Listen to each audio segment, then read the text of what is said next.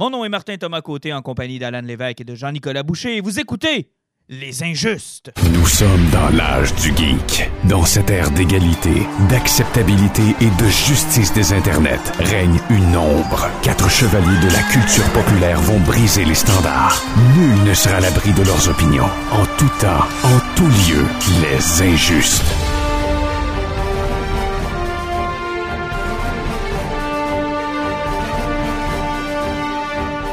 Messieurs, bonsoir. Bonsoir, je vais parler plus fort parce qu'il paraît que tu baisses pas assez le volume de la musique quand on part l'épisode. Ah, je m'excuse, c'est très possible. J'ai pas les écouteurs quand je fais le montage. Mais tu me dis, c'est c'est bon, Q. Moi, je ne parlerai pas plus fort. Je vais utiliser euh, ma voix mielleuse. Ouais, mais toi, ta voix transperce euh, les, euh, les nuages. Il a pas de problème avec ça. C'est euh, Les pas nuages. oh. Oui, t'as une belle grosse voix mielleuse. La là. pluie de mes paroles glissera sur le dos. Ah, ben, Oui, je verrai plus jamais la pluie qui me tombe à pleine face de la même façon. Hein. Euh, D'abord que c'est de la pluie qui te tombe en pleine face, c'est tout ce qu'on a. Ouais, mais si c'est j'en ai qui est fait couler, là. Et ça me fait penser à Coming to America. Éjaculant d'Amérique. Hey, on va parler un peu de, beaucoup de choses euh, ce soir. D'abord, on va avoir un, un invité. Je vais vous le faire découvrir tout à l'heure concernant un projet Kickstarter. Ça va rester avec nous autres. Ça va être vraiment intéressant. Ça vaut la peine, je pense. Euh, ça va être un beau moment qu'on va passer avec lui. On va tout vous expliquer ça. Et à- grâce à nous, vous serez 30$ plus pauvres. Normalement. Ah, mais 30$ pour un beau projet, c'est pas 30$ plus pauvre, c'est 30$ plus riche. Voilà, c'est comme ça qu'il faut le voir. On va parler de Coming to America, donc euh, le nouveau film sur Prime euh, qui est sorti vendredi dernier. Superman and Lois aussi a deux épisodes maintenant euh, qui ont été diffusés. On l'a écouté. Euh, on en reparle tantôt. The Last Ronin aussi, euh, donc le deuxième numéro euh, de Teenage Mutant Ninja Turtle. Et on va terminer ça avec euh, Wanda. Wanda, Wanda, Wanda, Wanda. Et euh, cette superbe et succulente euh, finale. Ah, J'ai assez hâte de parler de Mephisto, là. Et de- que dire de, de Richards et des Fantastic Four? De cette apparition d'un personnage du MCU qui serait équivalent à Luke Skywalker. Hey, quelle petite déception! Oh, Pa- euh, pa- Patrick Hey, c'est tu pointais à la fin? oh non, non, il était pas là. Hey, on en reparle tantôt, mais tout ce qu'il y a de bon et de mauvais dans le fandom s'est manifesté dans WandaVision et je pense que c'est ça qu'il va falloir retenir de cette expérience-là. Je pense qu'il y a du monde qui, vont, euh, qui, vont, ont, qui ont été blessés et qui vont devoir euh, revoir leur façon d'agir sur Internet parce qu'il y en a qui ont été foutument déçus. Là, et euh, on en reparlera tout à l'heure. Hey, commençons avec Coming to America. On savait qu'il y avait en préparation donc un Prince à New York, le deuxième film culte des années 80, fin des années 80 avec Eddie Murphy. Euh, ça faisait longtemps qu'il y avait des pourparlers. Euh, finalement, ça devait sortir en salle. Puis là, c'est Amazon Prime qui a eu le deal finalement. Alan, je me trompe pas trop quand je dis ça. Non, exactement. La pandémie a un petit peu retardé la sortie du film. Puis vu que le film allait faire, tu sais, je pense que Amazon a fait ton film va faire à peu près ça. Ben, c'est ça. Vas-y, puis euh, écoute. autres, on, on- on- on te donne ce que ton film aurait fait, tout simplement. Voilà. Moi, j'ai passé un agréable moment. C'est sorti en surprise le jeudi au lieu de sortir le vendredi. Dès que j'ai vu que c'était disponible, moi et ma conjointe, on est allé se le taper. Je craignais un La Cloche et l'Idiot 2. On n'était pas là, mais on n'est pas non plus dans un grand classique. là. Ouais, moi, le vendredi soir, je l'ai écouté deux fois de film. Ça va, Alan? Ben, c'est parce que je l'ai écouté parce que je voulais l'écouter en 4K sur ma TV, puis après, euh, je l'ai réécouté sur Discord avec la gang de, la gang de Benoît des Mystérieux Étonnants. Je me demandais s'il y avait de quoi que tu n'avais pas compris. là. Quand j'ai fini mon film, le générique descendait, j'ai parti mon Discord, puis les autres commençaient le générique du début. J'ai fait, OK, moi, j'ai vraiment un timing, je vais l'écouter deux fois de film. Moi, moi j'ai passé un excellent moment euh, quand je l'ai loué parce que j'ai réécouté Coming to America tout de suite avant. Mais Ouais. le bon moment s'est arrêté là. Parce qu'après, il y avait Coming to America 2. Euh, Qu'est-ce qu'on peut dire? Écoute, euh, le problème de, souvent de ces suites-là, c'est qu'ils prennent en compte que ça fait 30 ans qu'on n'a pas vu le premier, alors qu'on a tous un peu le réflexe que tu as, Jean-Nic, des fois, de réécouter le premier. Donc, de se faire remémorer des vieilles blagues, puis que la réaction soit Oh mon Dieu, comme dans le premier, a plutôt tourné comme Ah, ben oui, mais c'est parce que je l'ai vu il y a genre euh, une semaine ou deux semaines, puis OK, mais pourquoi tu me Ouais, réécoutez, réécoutez pas le premier avant. La- Laissez-vous surprendre parce que c'est un défaut du film. Ils ont refait littéralement tous les gags du film dans le deuxième. Mais c'est pas le seul à faire ça, là. Beaucoup de suites de comédies qui ont fait ça, là. Reprendre les jokes dans différents contextes. Ou... Tu sais, moi, quand je vous dis que j'ai passé un bon moment, c'est que j'ai pas arrêté le film, puis j'ai pas dit à ma blonde, hey, on arrête tout ça. Tu sais, je l'ai écouté jusqu'à la fin, j'ai ri à quelques reprises, mais. Puis, tu sais, l'histoire. Moi, le problème que j'ai eu, c'est qu'il y avait trop d'histoires en même temps. Tu sais, t'as l'histoire de son fils, t'as l'histoire de ses filles, T'as l'histoire de lui par rapport à son père. T'as l'histoire de la famille de son fils. T'as l'histoire à New York. T'as l'histoire en- dans son pays. t'as les- Il y avait beaucoup, beaucoup, beaucoup. C'était c'était très, très, très, très, très condensé. tu On Ouais. dirait qu'il y avait un thinking de série télé dans un film. Là. Oui. Puis tellement là, que ça s'appelle Coming to America, puis il y a cinq minutes du film qui se passe en Amérique. Ouais, ça, c'est ça, c'est l'autre affaire. Ils vont deux fois à New York. Là. Mais non, mais Ouais. tu sais, le film visuellement, il est beau. Sérieusement, ça m'a Oui. surpris comment ça a été tourné, puis tout. Puis tu sais, c'est vraiment clean. Euh, Eddie Murphy, il est vraiment génial.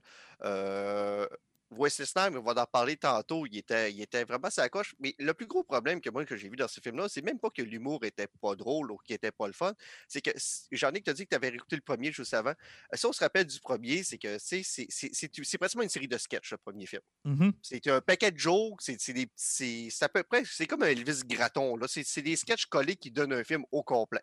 Euh, puis quand tu arrives à la fin du premier film, où est-ce que ça devient sérieux, puis qu'il veut vraiment pogner la fille puis se marier avec, tu as comme un 25 minutes qui décroche l'humour, qui devient sérieux, puis qui raconte l'histoire. Puis tu décroches un peu dans ce film, dans ce film-là à partir de ce moment-là un peu parce que c'est plus drôle pendant 20 minutes en ligne. Et le problème de Coming to America, c'est que ils ont pris les bouts de sketch d'humour qui fonctionnent, mais les bouts d'histoire qui sont sérieux sont entremêlés à travers ces sketchs-là et de durée inégale. C'est que des fois, tu as des bouts de 5 minutes où ce c'est full drôle. Tu vas partir sur un 18 minutes ce que tu n'as plus de joke, où ce que ça va parler euh, de l'importance dans une monarchie qui est patriarcale, qu'à un moment donné, que la femme peut prendre le dessus, c'est juste normal, surtout de nos jours. Là, après, ça va faire d'une couple de jokes. Ça va repartir sur un 10 minutes d'un autre sujet qui est ultra sérieux puis qui va raconter l'histoire. Trois jokes. Puis, à un moment donné, c'est parce que tu n'es pas capable de pogner le beat du film. C'est que le film, il est sérieux, drôle, mais pas égal. Et les, les deux sont jamais mélangés ensemble. Mais tu disais que c'est un beau film. OK. Que dire du CGI de marde qu'ils ont utilisé, par contre? là? Le lion, là. Ah, mais t'as pas d'argent, t'as pas d'argent. là. Hey, le lion, l'éléphant, le de-age euh, qu'on a fait pour la- le, le- le- le Hey, retour en. Ne L'éléphant, chiale, là, pas, ne chiale pas contre le lion. Si on n'avait pas la scène du lion, la- sa fille, là, qui est littéralement un des personnages les plus importants du film, aura à peu près une minute et demie de présence à l'écran. une chance qu'on avait la scène où les deux se parlent avant le lion. Et ça, c'est le maudit problème. Il y a trois filles. Peux-tu me nommer le nom de celle du milieu et genre à quoi elle sert? Comme la plus petite. Ils ont de l'air drôle. On- on- genre, on sent que ces personnages-là ont une raison d'être, des personnalités, quelque chose à apporter à l'histoire et ils sont éclipsés. On dirait qu'il y a trois scénarios qui ont été mis ensemble pour raconter cette histoire-là. C'est un peu ce que je disais tout à l'heure. Il y a comme il y a, Ouais. il y a beaucoup de stock, je trouve. Ben, tu sais, c'est comme euh, Wesley Snipes avec sa famille. Tu sais, son fils, on, on l'a vu euh, 15 secondes. Pourtant, son fils avait l'air d'un gros loser qui arrêtait Oui. pas d'avoir allé. Là. Mais parlons-en de Wesley Snipes. Moi, ça, c'est c'est ma, ma révélation du film. Ce personnage-là, je prendrais un film sur lui. Là. Je prendrais un je, prends- je prendrais une série TV de, de 8 épisodes de 30 minutes. Ah, il est incroyable. À chaque fois qu'il est là, chaque fois qu'il arrive avec sa démarche, avec les. Parce que ouais, si on prend qu'est-ce que c'est que Coming to America, c'est que tout est dans ce royaume-là, tout est sur la musique et tout le monde danse tout le temps. Et donc, euh, Wesley Snipes, qui est un général pourtant qui est supposé d'être hyper militarisé et très dangereux, ben lui, il rentre toujours avec sa grosse musique rap, mais il, il est toujours en train de danser. Il marche le côté en dansant. Il a du swag. C'est, incroyable. Il a même pas de l'air dangereux. Il a, c'est- quand même. C'est des sujets qui sont sérieux, là. Les pays militarisés, les pays pauvres militarisés, là. Tu sais, je veux dire, ça existe, là. Puis de le voir comme un espèce de. de de voisin un peu épais, là, un Flanders, un, pas un Flanders, mais un idiot, là. euh, puis il arrive là, puis crème, c'est quand même sérieux, là. Je veux dire, c'est pas... Il est supposé être dangereux, mais il l'est pas Hey, pantoute. quand il fait la lecture aux enfants, là, puis bon, on va prendre un break, puis aller jouer avec vos kalachnikovs, Ah vos grenades. puis- C'est- c'est c'est trash. Là. Ah, c'est Il y avait trash! ce, il y avait ce côté-là dans le premier film aussi, très, très abrasif. C'est, c'est drôle, ça va, ça va quand même assez loin les jokes sexuels puis tout. Mais le 2 a gardé ça au niveau de la violence. Il y a- il y a- les, les moments qui fonctionnent dans le deuxième fonctionnent. c'est- Puis, tu sais, oui, Wesley Snipes vole les scènes, mais Eddie Murphy est super fort. Puis, pourquoi on le voit plus, Eddie Murphy? Il est genre revenu là, un an ou deux là, avec euh, My Name is Dynamite, là, qui était comme un Ouais, biopic sur ouais. un, un- acteur puis un réalisateur euh, noir américain euh, super cool. Mais genre, on le voit vraiment plus. Ouais, mais c'était pas un acteur facile, hein. C'était pas, tu sais, son passage à Saturday Night Live, ça a fait beaucoup de flamèches. Puis c'était un gars qui, après plutôt Nash, là, rappelle-toi de ça, là, ça n'a pas été Ouais, facile, là. Il s'est brûlé. Ah, il Ben, s'est brûlé pas mal, me- Tu sais, Coming to America, c'était. Le premier, c'est John Ennis qui l'a réalisé, mais tu sais, c'était son histoire à lui. Puis, sais, je pense qu'il y avait beaucoup de présence dans ses films. Puis ça m'a rappelé ce que j'aimais moins de lui aussi. Puis heureusement, il n'y en a pas trop dans Coming to America. Plus tu avances dans la carrière d'Eddie Murphy, plus il y a de. Il joue plein de personnages. Ah, Naughty le professeur. euh, Ouais, exact, exactement. Et ça, Norbit. il fait de plus en plus. Il le faisait un petit peu dans Coming to America. C'est là que ça a commencé. Puis plus ça avance, plus il y en a. Puis je me suis rendu compte que j'aimais pas ça quand j'avais 10 ans. Puis j'aime encore moins ça aujourd'hui. Ben, C'est ce qui m'a tapé ses nerfs. Il y en a pas beaucoup dans Coming Mais il y en to a qu'on a qu'on a reprend ramené. Mais il y en a qui en ont ramené qui n'auraient pas été obligés. Tu sais, Sexy Chocolate, là. Ah, mais là, Ah, c'est juste le clin d'œil. mais J'ai beaucoup aimé qu'ils ont dit on est obligé de se marier avec un gars qui a l'air d'un violeur de femme plus qu'une autre chose. Le révérend. Le révérend, tu croches. Mais non, mais. Mais par exemple, au niveau des personnages, Arsenio Hall, là, son baba, je voulais savoir que c'était lui. Oui, effectivement. C'est lui qui fait le, le. Le du là, ouais. Ouais, c'est Ah, ben. Arsenio Hall, puis ça ressemble pas à tout. Non, non, mais lui, il a toujours. Écoute, il en a fait plusieurs dans ce film-là, là, lui aussi. Là. Mais, tu sais, comment je pourrais dire ça? Moi, Leslie Jones, je suis pas un fan non plus. Euh, elle était à Saturday Night Live depuis quelques années, puis c'est pas ma préférée. Elle fait juste crier, puis ça, ça finit par me tomber ses nerfs. Puis, tu sais, c'est pas différent dans ce film-là. Elle fait juste crier. C'est comme. Ça m'agresse un peu. Là. Je suis pas un grand fan de cette actrice-là. Fait que quand j'ai vu qu'elle était là-dedans, j'ai fait comme. Ah, Ok, ouais, ok. Ouais, Tracy moi, Morgan, ça faisait longtemps qu'on ne l'avait pas vu. Il n'y avait pas eu un, un accident, lui, un, quelque chose, un stroke ou quelque chose. Là. Ça faisait longtemps qu'on ne l'avait pas vu. J'étais content de le revoir là, dans le rôle de l'oncle, un peu, euh, un peu épais. Mais tu sais, gars, ça, tu vois, c'est un autre personnage underdeveloped. Là, tu le sais qu'il est drôle, il y a sûrement de quoi, mais tu le, tu le vois Il y que même très un peu. arc, là. Il s'ostine avec Hakim, finalement, il devient ami avec, mais tu sais, c'est comme tellement traité bizarre, puis rien que dans des scènes à gauche puis à droite. Que... Ouais, il y avait beaucoup d'histoires pour le temps qui était disponible à ce film-là. Mais, outre mesure, moi, j'ai passé un maudit bon moment Bon, euh, c'est une comédie qui est le fun. On s'entend que euh, pas ça un- fait du bien parce qu'il y, y en sort presque plus de comédie au cinéma, puis ça fait que je pense que ça fait Hey, c'est vrai. Fut un temps, on parlait des années 90 cette semaine sur notre groupe interne. Tu sais, fut un temps là, où les comédies étaient roi et maître au cinéma. Là. Ouais, parce que ça rapportait de l'argent, mais ça coûtait pas cher à faire. Mais maintenant, une comédie, ça coûte cher à faire, puis ça rapporte pas une scène. Donc, euh, Ben, c'est parce Et ça- que au prix que ça coûte aller au cinéma, tu y vas plus voir des comédies. Hey, l'année euh, que.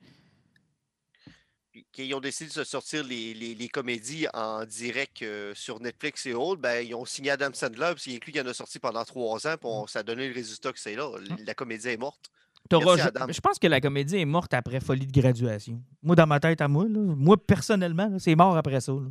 Quand on est après devenu des- 40 euh, non, après 41, encore Ouais. plus qui a créé le, le style de, de- de comédie grossière. Ouais. Puis après, tout le monde a sorti des comédies en étant ultra grossier, en disant vagin, vagin, pénis très souvent. Ben, c'est devenu le seul référent de tout le monde aussi. Hein. Puis après, c'est, ça, s'est, écroulé après là, le style d'humour parce que l'humour subtil est mort pour devenir de l'humour grossier et malheureusement, c'est pas quelque chose qui vieillit bien dans le temps. Parce que les réf- tu sais, en humour, le principe premier, c'est les référents.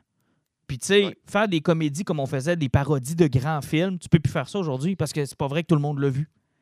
Tu peux plus faire non plus de. de- tu sais, il y a beaucoup de styles d'humour. tu peux- Alors, quel est le seul lien commun avec tout le monde à cette heure? Le cul, les relations interpersonnelles. C'est le seul grand référent qui reste.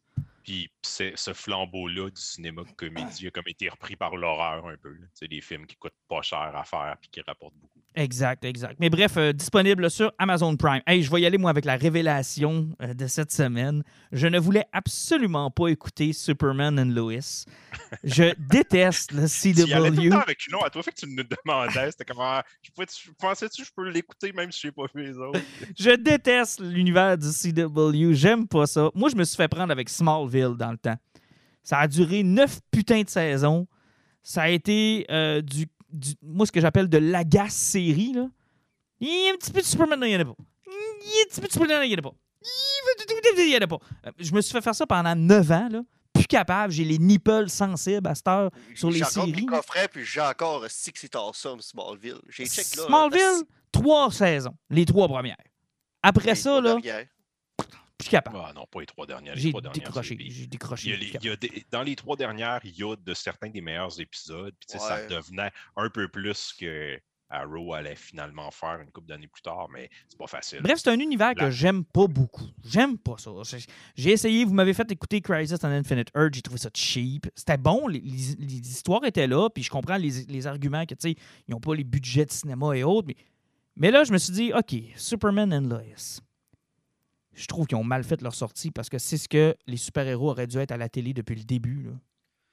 Ben, c'est parce que, d'ailleurs, tu, viens de parler du problème, tu sais, c'est parce que tu as parlé de CW, tu as dit souvent CW, tu as parlé de leurs problèmes. Tu sais, même moi, après Arrow, là, ça fait trois ans que j'ai lâché de Flash parce que la façon qu'ils dirigent leur show, souvent, c'est que tu as plus l'impression qu'ils dirigent un agenda d'inclusion qu'une série TV. C'est que, tu sais, c'est parce que tu n'es plus capable de suivre une histoire normale sans qu'il incorpore des, trucs moi, personnellement, euh, je respecte beaucoup ça, sauf que je le sens trop dans leur show, puis ça a fini par me tomber ses nerfs, c'est que je décroche, c'est que tu sais, tu suis plus une série sur The Flash, tu suis une série sur tous les problèmes de, société qui entourent The Flash, puis lui, il court une de temps en temps.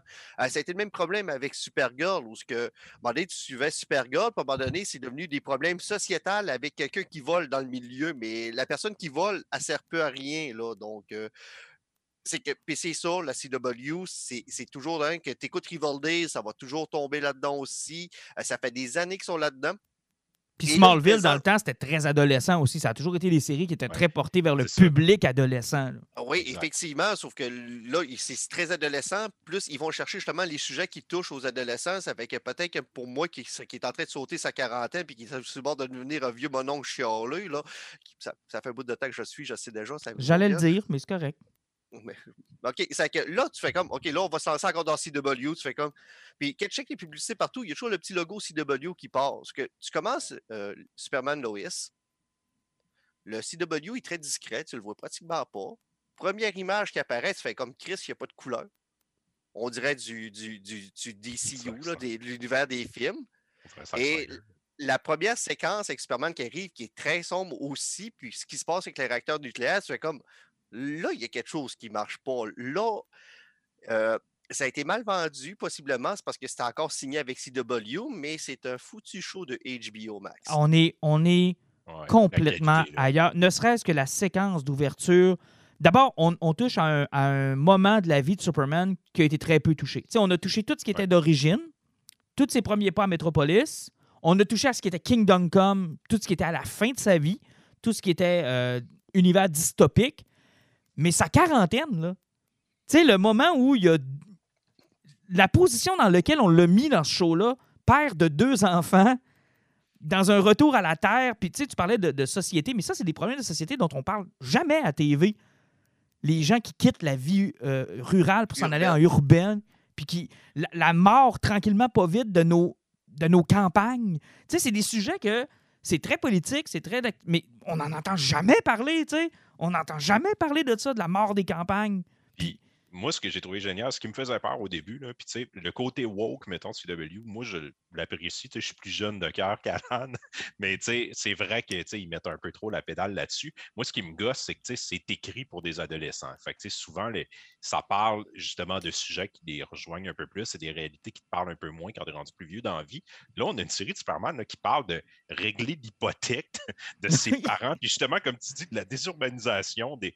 Puis je me disais, c'est cool qu'ils prennent cet angle-là, mais la série s'appelle Superman and Lois. Puis là, je me disais, ça sera pas rien qu'un show de Superman. Pourquoi ils ont pris la peine de mettre le nom de Lois? Puis là, dans le premier épisode, il y a comme, oui, l'élément familial est là, mais je me disais, qu'est-ce que Lois va apporter? Puis là, ben, il y a des miettes qui sont là dans le deuxième épisode, on le voit un peu plus, puis j'étais content. J'étais là, OK, il va avoir, son, son, son rôle d'enquête. là. Lois, c'est une journaliste, puis, tu sais, elle, elle va se joindre à cette communauté-là, puis elle va travailler Mais comme une enquête. Juste revenir sur la séquence dont je te parlais, là, c'est de toute beauté. Là. La référence à Action Comic numéro 1 quand il sauve la personne à Metropolis avec la voiture, c'est pas cheap.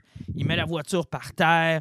Le costume, enfin, ils ont donné un vrai costume de Superman, là, parce que le costume de la CW, je le trouve laid, là, mais laid, là, laid sans bon sens.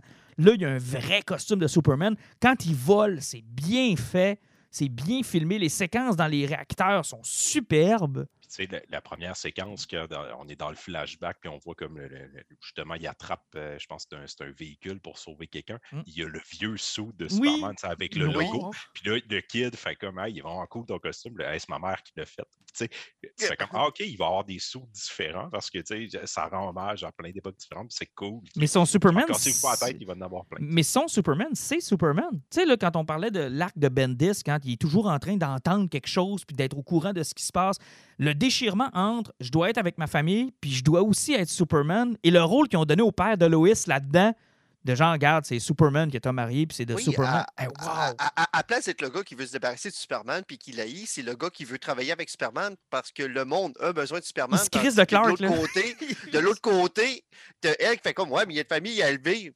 Mais non, c'est parce que c'est un père de famille. Puis encore, même ces enfants qui sont adolescents, qui, vont, qui ont, qui ont 14-15 ans, ne savent pas que leur père est Superman.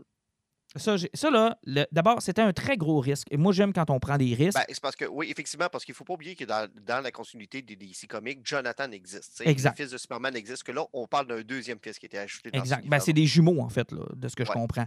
Et euh, un, c'est un risque de donner des enfants parce qu'il y a un- il y, a un public qui ne suit pas Superman et qui ne savent pas que Superman a, un kid, tout comme il y en a qui ne savent pas que Batman a un enfant. C'est un risque de mettre ça dans quelque chose qui est plus main- mainstream, Batman a du sexe. entre autres. Il en a eu deux fois. Et euh, tu en as donné une paire et, et la paire est. Et, et c'est Superman séparé. Oui. Il y a un enfant qui c'est juste Clark Kent, puis l'autre c'est juste Superman. Ouais, dans leur personnalité. C'est c'est le sportif coquille qui, qui, qui, qui, qui est trop Beau de- de- bonhomme. de, ses capacités. Qui, qui est un peu, l'autre, tu sais, pas trop euh, intelligent, là, tu sais, genre, il, il- il est Et, juste là. et- là. et- et l'autre, il dit avec l'angoisse du monde sur son, épa- sur son dos, donc il, suit, qui, subit de, une, euh, qui vit dans l'anxiété sociale. Mais ça, c'est du génie, là. Ils ont séparé Superman. Puis ce que ça crée, là, moi j'ai tellement aimé ça au début de l'épisode, tu sais, les, les relations qu'il y a avec ses fils. Le fait qu'il soit tout le temps absent, qu'il ne sache pas que c'est Superman. Celui-là, justement, qui est bon à l'école, qui est plus coquille un peu, tu sais, s'entend bien avec, puis lui, il est content, il connecte, c'est le côté Superman. L'autre qui est plus anxieux, qui est, tu vois, qui est plus marginal, lui, il a l'impression de moins connecter. Puis là, ben, il faut qu'il redouble d'efforts avec lui, il cherche un peu plus. Il ne sait pas comment le pogner, puis tu fais comme Hey, ben là, ça rajoute une couche sur le personnage. C'est le fun de suivre ça. Est-ce qu'on y va avec spoiler ou sans spoiler? Je vous laisse déc- dé- décider. On, on va spoiler un peu, mais on n'ira pas trop trop loin. On parlera peut-être. euh, ouais, que on n'aura pas le choix de, de- de parler un petit peu de la fin puis le machin. Mais regarde, je- je- on va spoiler à partir de maintenant. Si vous voulez absolument pas savoir, là, skipper un peu. Mais euh, au-delà d'avoir séparé ses personnalités pour ses deux enfants, l'autre coup de génie qu'ils ont fait, c'est que là, tout le long, on se dit, bah, c'est le coquille qui a des pouvoirs. Ouais, sauf que c'est trop évident, ça. Mais, mais moi, j'ai trouvé ça quand même. C'est un risque pareil. Ils vont donner Ben- des pouvoirs à celui qui est le moins. Le moins. Le moins pas intéressant, mais le moins euh, rela- reliable. Tu sais, celui que tu- qui t'énerve un peu, puis c'est lui hostie, qui va. Non, honnêtement, j'ai- Ben, tellement trouvé ça brillant, là, justement, que, que, que je savais que c'était le fils qui, qui avait souffert d'anxiété, qui, avait, qui, qui a développé des pouvoirs, qu'à un moment donné, con- connaissant cet univers-là, puis même ce qu'il y avait eu dans CW avant, il y a un bout de temps, je me suis posé la question que le méchant qu'on voyait dans les deux premiers épisodes, c'était-tu un de ses fils du futur qui venait attaquer son père parce Ouais, qu'il était en Ils crise? s'en débarrasser, ouais. Ah, c'était une bonne idée. Il il ça avait laisse la porte à ça. ça laisse la porte à ça, parce que non, ça a été super bien apporté. Puis comme je dis, la- au niveau de la filmographie, c'est très sombre. Euh, c'est très sérieux. Il n'y a pas de musique pop. Euh, c'est réalisé comme Man of Steel de Zack Snyder. Il y a beaucoup de plans de caméra qui sont repris de ce film-là. Donc, tu sais, on, on voit que c'est quelque chose qui est plus ancré dans l'univers de HBO Max que CW. Moi, d'après ce que je peux voir, c'est que Supergirl finit cette année. L'année prochaine, ils vont mettre la hache dans The Flash. Et euh, CW puis DC vont se séparer, puis tout va passer. C'est Superman l'année prochaine, Superman and Lois, il est renouvelé, là, il est HBO Max, c'est sûr à 100%. Tu sais, Ça va faire euh, comme euh, Doom Patrol puis Titans qui ont passé directement à HBO Max. Superman and Lois, c'est sûr et certain qu'il va passer là-dedans. Mais je trouve que leur campagne de marketing est mal faite dans le sens où, tu sais, des- là, là, des gens comme moi vont aimer cette série-là. Mais des gens comme moi, leur campagne de marketing, elle m'a pas, elle m'a pas impressionné. Moi, elle m'a donné l'idée que c'était un autre CW, puis elle m'a même donné l'idée que je devais avoir suivi Supergirl, Arrow, puis toutes ces affaires-là pour comprendre. Mais pas- en tout, là. De ce que Ben, je comprends. J'ai hâte de voir les répercussions parce qu'en tout cas, aux États-Unis, ça a bien fonctionné parce que pour la chaîne, ils, ont, pété des records de code d'écoute. Puis les critiques, c'est les meilleurs qu'ils ont présentement pour tout le show, qui habituellement ont quand même des bonnes critiques quand ils décollent, puis après, ça, ça tombe un peu. Mais présentement, c'est comme leur, leur show fort. Si, si, je- si je peux t'aider, Martin, ce qui va se passer avec ça, ça va avoir lien au avec TCW, parce que quand il y avait eu justement le, le- le dernier Crisis dans Arrow, euh, les terres se sont comme séparées, vous avez dans le genre, puis ce Superman-là s'est fait crisser d'un autre univers parallèle. Mhm. Parce que là, on va aller sur le gros spoiler, euh, skipper de 30 secondes à partir de là, si vous ne voulez pas voir la fin du premier, du premier épisode double. Euh, le vilain, à la fin, retire son casque dans sa base, puis ça fait comme bienvenue à la base. euh, Capitaine Luthor. Capitaine, Luthor. Sauf que Luthor enlève son casque et euh, il il y a comme une peau qui n'est pas blanche. C'est- un noir. OK? Ouais, puis il dit, Exactement. genre, mon, mon monde a été, euh, été scrappé aussi. Puis lui, Mais sauf que dans l'univers de la CW avec Supergirl, où ce que Superman était son cousin là-dedans, euh, ben, Lex Luthor, c'était euh, Alan qui jouait dans Two and a Half Men avec Charlie Sheen. J'ai Oui. perdu le nom de cet acteur-là. John euh, Cryer. puis il faisait John très bien Cryer, ça, pour ça. il faisait très bien ce que c'était Lex Luthor dans cet univers-là, c'était lui. Donc là, on est rendu ailleurs. tu sais, Il n'y a plus de lien. là, C'est c'est- c'est fini. On est... Mais en même temps, il y a un lien parce que ce Luthor-là dit durant la confrontation avec Superman que son monde a été détruit. Donc, il vient d'un univers parallèle, certainement. Moi, ça me laisse croire, c'est ça, que c'est un lutteur qui vient du- d'un autre monde ou d'un qui a été univers, détruit. carrément. Parce que c'est pas. Parce que, tu sais, puis on n'a pas, de- on n'a pas de trace non plus de Luthor dans cet univers-là. Ça, c'est une autre bonne chose aussi. Là. Tu sais, euh, fuck Perry, fuck Jimmy Olsen, fuck. Tu sais, on est rendu avec un Superman dans la quarantaine. Il se fait crisser dehors de- de- du Daily Planet. Tu sais, il y a des.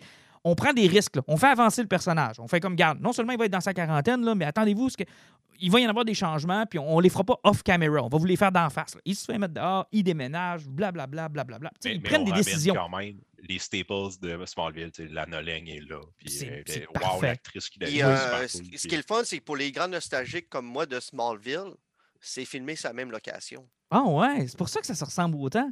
Ça, puis. euh, je pense que ça s'appelle Buckley ou quelque chose dans le genre en, en- en Colombie-Britannique, mais c'est vraiment dans, dans la même location que, que- que Smallville. Puis on vient chercher des éléments. tu sais, le mari de Lana Lang est encore un trou de cul comme dans Superman 3. Vous vous souvenez Ouais. de ça? Son, son mari était un hostie d'alcoolo presque dangereux. Puis là. la Noleng dans Superman 3, c'était elle qui C'était jouer la mère dans Smallville.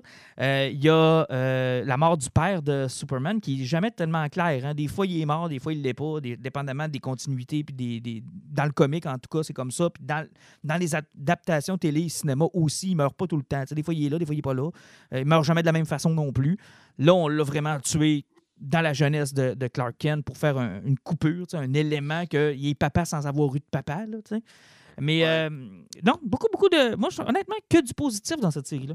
Oui, puis tu sais, j'ai beaucoup aimé aussi de la façon que le personnage, euh, tu, tu vois que son côté relationnel avec sa mère, puis tout, est capable de faire des, faire des, des, des choix qui n'ont qui ont aucune logique. Tu sais, comme il reçoit un, un- un appel de- du cellulaire de sa mère, il répond de la maison de sa mère, il répond, il fait comme maman, il fait comme docteur Chose. Elle fait comme oui, c'est ta mère, elle, elle a eu un anévrisme. Il raccroche, puis il débarque chez eux. Là. Tu sais, la médecin n'a même pas été raccroché, qu'il est déjà rentré chez eux. Elle, elle regarde, fait comme euh, Comment t'as fait? Comment t'as fait? Ouais, mais il y a- y, a ce côté-là qui est le fun aussi. Tu sens que la communauté, genre, c'est comme un non-dit qui savent qu'il y a quelque chose. Ah ouais, Lana l'a dit la à un fait comme, Hey, on a Ouais. eu un accident, euh, le char est en pretzel, puis euh, personne n'était blessé, Ouais. puis Clark est avec nous autres. tu sais, la médecin, il dit Ah, salut Clark, t'es- t'arrives. Tu sais, t'étais-tu à genre à, à Métropolis quand on s'est parlé? Puis il fait comme rien que la regarder, puis elle ravale, puis ça fait comme OK, je poserai pas de questions, je m'en fous, va voir ta mère. Tu le sens que les gens veulent. Non, ils veulent pas creuser, mais ils le savent. Mais quand il enlève ses lunettes devant ses kids, j'ai fait Oh non, c'est encore le bon vieux truc des lunettes. Là. Je veux dire, ils ont dû voir le pire sans lunettes, genre combien de fois en 14 ans. Là? Je ne peux pas croire qu'il y avait toujours ses lunettes en face. Là. En même temps, ils n'ont probablement jamais vu Superman de proche. Ouais. Ils l'ont rien que vu à la TV, puis tout. En tout cas, D'ailleurs, tu sais, il lève le pick-up. Je me dis, hey man, tu prends un esti de risque de lever le pick-up des airs là. Tu sais, Je veux dire, il y a quelqu'un qui passe sa route, il voit le gars avec le pick-up des airs. Comme, hein? C'est pas chez Ken, ça? C'est pas le Mais fils? normalement, s'il fait ça, c'est Superman, normalement, il fait attention avec son Inouï, puis tout, puis il sait qu'il n'y a personne alentour. On, on le- on lui souhaite. Mais tu sais, en 14 ans, puis ça, c'est l'autre élément que je sais pas si la série va, va se mettre à, à avoir des petits éléments de ça. Mais tu sais, pour cacher ça à tes enfants, 14 ans de temps, là. On sait pas qu'est-ce qui s'est passé dans ce timeline-là. Je veux dire, y a-tu affronté Doomsday? Y a-tu eu Darkseid? Y a-tu. tu sais, Y a-tu. Qu'est-ce qu'il y a eu dans cet univers-là pour qu'il s'absente? Tu sais, tu te dis, crime, en 14 ans, là, je peux pas croire que les enfants ont jamais réalisé que le père est Superman, tu sais. Mais en tout cas, je sais pas comment ça, ils vont En le cas, dealer, là. Contrairement à Titan, que, que les- la deuxième saison avait été tout croche, j'ai pas écouté la deuxième saison de Doom Patrol parce qu'on dirait que le fait que la pandémie, vu qu'elle a tué à finale, il n'y en a pas vraiment eu, j'ai pas osé m'embarquer dedans. Euh, cette série-là, euh, Ouais, je pense que, ouais, malheureusement, je vais me lancer là-dedans. C'est-tu un 24 épisodes ou c'est euh, quelque Ah chose non, euh, c'est- une demi-saison, ça va être un 10-12 épisodes parce que ça vient juste de commencer là, puis tu sais, ça a commencé à tourner tard à cause de la pandémie. OK. Bon, ben, c'est intéressant, mais assurément que je vais la suivre. Puis euh, si on se continue le fait que si je- comme ça fait comme je pense, ça tombe sur du HBO Max, ça sera jamais du 24 épisodes, ça va toujours être du 10-12. Bon, ben ça, c'est parfait. Euh, Teenage Mutant Ninja Turtle, The Last Ronin, numéro 2. Un an plus tard. c'est long, hein? C'est. euh, Ah, c'est parce qu'il y a eu un problème de dessinateur. On avait parlé qu'il n'avait pas sorti avec ça. Ils ont presque qu'à scraper le projet pour le recommencer. Puis, euh, puis je pense qu'il y a tellement eu de reprises du premier numéro à cause des ventes qu'il y a eu qui n'ont pas eu le choix de retarder un peu la sortie de celui-là. Parce que euh, je pense que quoi, ils ont eu 4-5 reprises du premier Mm. numéro. C'est ridicule, non? Euh, je pense que euh, ouais, je pense que Turtle souffre de la de, de, de l'absence de Sophie Campbell et euh, te dirais que euh, c'est je sais pas, c'est correct. C'est, juste correct. Ben, moi, j'ai aucun problème. Ce numéro-là, contrairement au premier, lorsque tu sais, euh, on avait vu un Michelangelo qui avait rien qu'explosé puis tombé en bas d'un building puis était tombé sur le côté. Euh, à partir de celui-là, moi, ce que j'ai aimé, c'est que, tu sais, là, on, on voit que, que- que April O'Neil, elle a mangé plus qu'une volée quelque part. Oui. Euh, Euh, on apprend que finalement, Michelangelo, s'il a réussi à survivre à tout ce qui s'est passé au premier niveau, c'est parce que l'orbitation des tortoles évolue avec le temps. ça, c'est intéressant. il finalement, il est peut-être 30% plus gros, puis il régénère presque autant que Wolverine à cette heure au niveau de, de sa mutation. Là. Donc, euh, il, est, il il très fort, il est très gros, puis il se régénère. Donc, euh, c'est rendu un, un véritable tank. On comprend Enfin, qu'il était tout ce temps-là aussi. Il était en il retraite. ça, sauf que ce qui arrive, c'est que là, on- il, nous explique un petit peu que ça s'est passé. Puis moi, moi j'ouvre l'ouverture que ça a, parce que j'ai l'impression que les trois prochains numéros, là, ouais, c'est qu'on va voir les tortues mourir. Un, un peut-être mourir par numéro jusqu'au temps qu'on va arriver à la finale. Parce que il nous reste quatre numéros à voir, puis il y a quatre tortues qui peuvent mourir. C'est que je m'attends que Michelangelo va crever dans le dernier. Parce que là, on a vu Raphaël dans ce numéro-là. un- Exactement. Il y en a un autre qui va mourir dans l'autre, parce que là, ça a commencé parce que, dans le fond, il nous explique l'histoire. Ça fait que les deux clans étaient en, en truce, donc ils ont signé un, un pacte de Euh, les Foot ont décidé de péter le clan parce que la fille de, de Shredder a pété une coche. Ils ont tué Splinter. En passant, ça, c'est le moment parenthèse. Euh, il faut que je m'enlève la série d'IDW dans la tête quand je lis ça parce que pour moi, Splinter n'est plus un personnage agréable. Fait que quand il est mort, j'étais quasiment content, mais il faut que j'oublie que c'est Ouais, pas le. c'est- un- c'est univers C'est ça, c'est pas l'écœurant que je. Mais c'est parce qu'il est tellement écœurant dans l'autre série que quand Ouais. il est mort, j'ai fait comme Saint bon. Mais, Non, mais- c'est ça, c'est que là, là il, il- il est mort. tu En plus, c'est- c'était une soirée où il était supposé être chez Ap- April O'Neil, puis qui ici, qu'elle a annoncé leur mariage au Thanksgiving. Mais finalement, le Thanksgiving a fini avec un gros rat qui est mort sur la table de la cuisine. Mais Euh, euh, arrêtez-moi s'il y a quelque chose que j'ai pas compris, là, mais ça, je pense que ça, en tout cas, ça, ça a comme highlighté ce qui va être, selon moi, un problème. là. Il y avait une trousse. Là, je pense pas que ce soit Caraï qui ait pété une coche. Parce que ce qu'on semble comprendre, c'est que les deux clans se blâment l'un l'autre. Parce que Caraï, elle semble dire que c'est genre les Turtles qui ont attaqué en premier.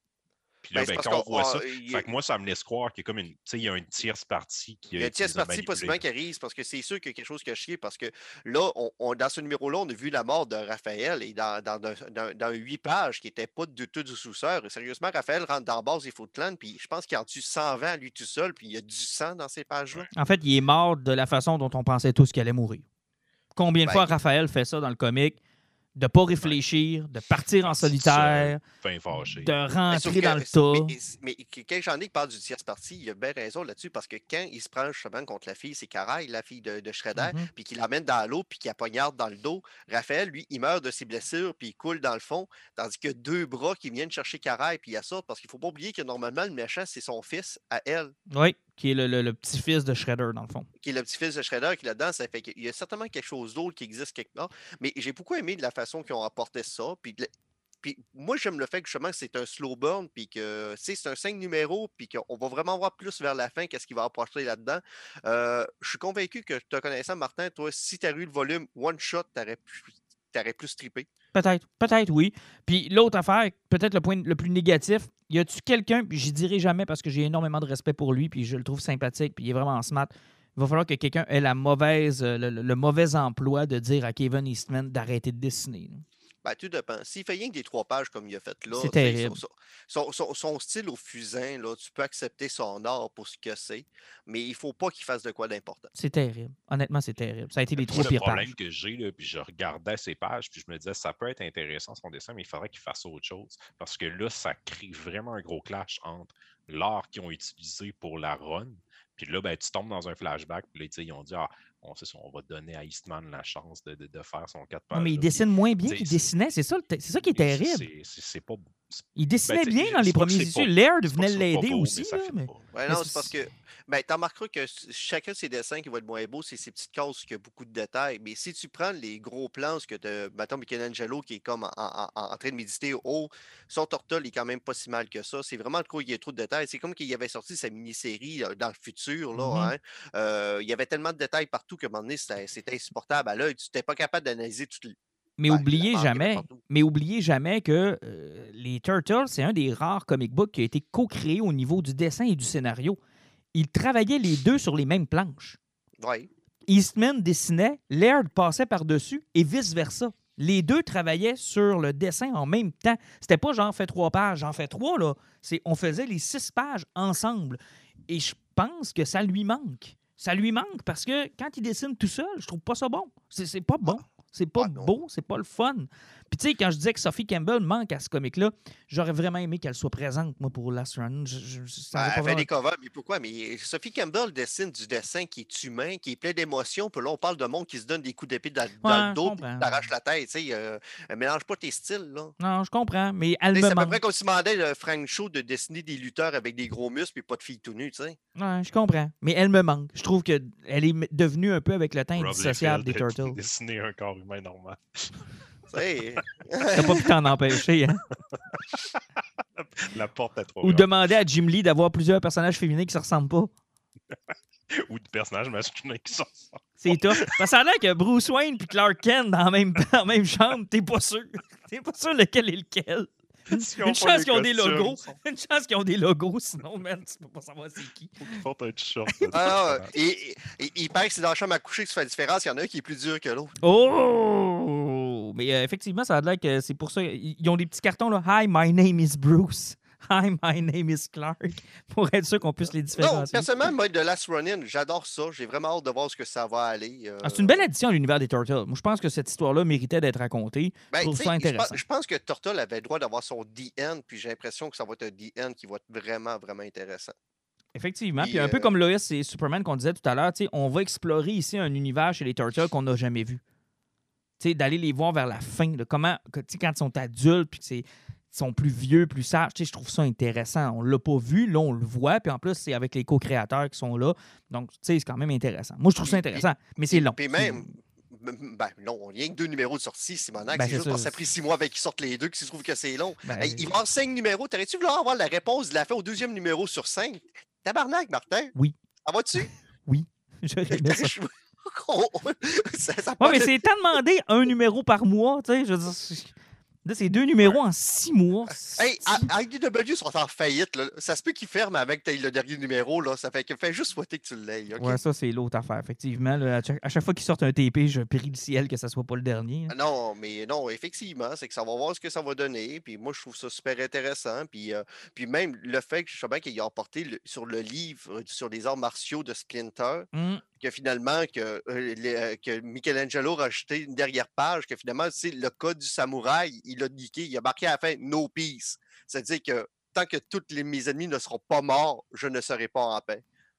Ah, puis euh, écoute, quand on le voit là, sans son bandage, puis tu sais, ils l'ont fait plus vieux, plus gros, plus massif, là, c'est le fun. tu sais, Je fais comme, wow, tu sais, ça paraît qu'il y a le poids du temps. Là, tu sais, c'est- ça, j'ai trouvé- j'ai apprécié parce que faut jamais oublier que C'est c'est des. de faire vieillir une tortue. Ben, c'est ça, c'est parce que c'est des Teenage Mutant Ninja Turtles. Là, c'est c'est facile. plus ça, euh, là. tu, prends, tu prends Hans Moleman puis tu mets une carapace.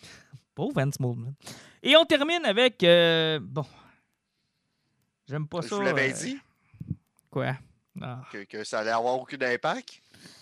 Euh, WandaVision. un. WandaVision, le dernier épisode qui euh, a regroupé tous les classiques d'un film de Marvel et tous les classiques de On répond à rien et de tous les classiques d'aller vous faire voir avec vos théories. Euh, que dire de cet épisode-là? J'ai assez hâte de voir Michael Fassbender dans le prochain X-Men. de MCU. Puis Jim McAvoy est revenu. Puis Reed Richard, il paraît qu'il était bon en tabarnak. Bon, Finalement, mais il n'y a rien eu, non, il n'y a rien Ah, eu de y tout ça. Il n'y a, y absolument rien eu de tout ça. Pas de Mephisto non plus. Moi, je m'attendais à tout de moins. Moi, la seule théorie que je croyais, parce que je la trouvais plausible, puis je me disais, ça, c'est le genre de truc qui pourrait arriver, c'était l'arrivée de Doctor Strange. Moi, je pensais vraiment. J'étais convaincu. J'étais convaincu que quand il parlait d'un caméo à la Luke Skywalker, il parlait de Doctor Strange. Moi, j'étais convaincu qu'il ne pouvait pas finir cette série-là sans Doctor Strange. Ben, Chris, ils l'ont fait. Hey, non, mais t'as eu, t'as eu Paul, Paul Pédani Blanc, par exemple. Puis ils ont, ils ont visiblement casté Agatha Harkness dans le rôle qu'elle a d'un comique. C'est-à-dire que c'était pas vraiment elle la méchante, c'était pas vraiment de sa faute.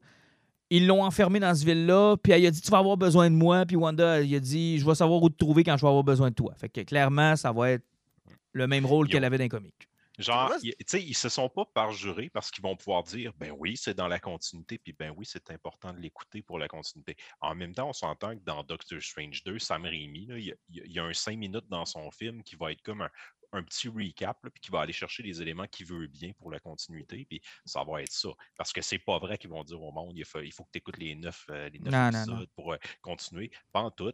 Ils ont raconté une belle histoire. Moi, je trouvais au début que c'était- ils s'étaient trop embourbés dans le Marvel, puis dans décoller leur univers avec ça, puis qu'ils avaient oublié le personnage. Je trouve qu'ils se sont rattrapés. Le show a vraiment, pour moi, il a résonné plus comme dans le milieu, jusqu'au huitième épisode que j'ai vraiment aimé, même si c'était de la surexposition, puis c'était mal écrit. Genre, les personnages, c'était bien expliqué leur motivation, puis pourquoi on était rendu là. Puis j'avais fucking raison. Allez écouter vous, les deux épisodes où je chialais sur euh, pourquoi les épisodes en noir et blanc au début, puis ont raté une belle opportunité.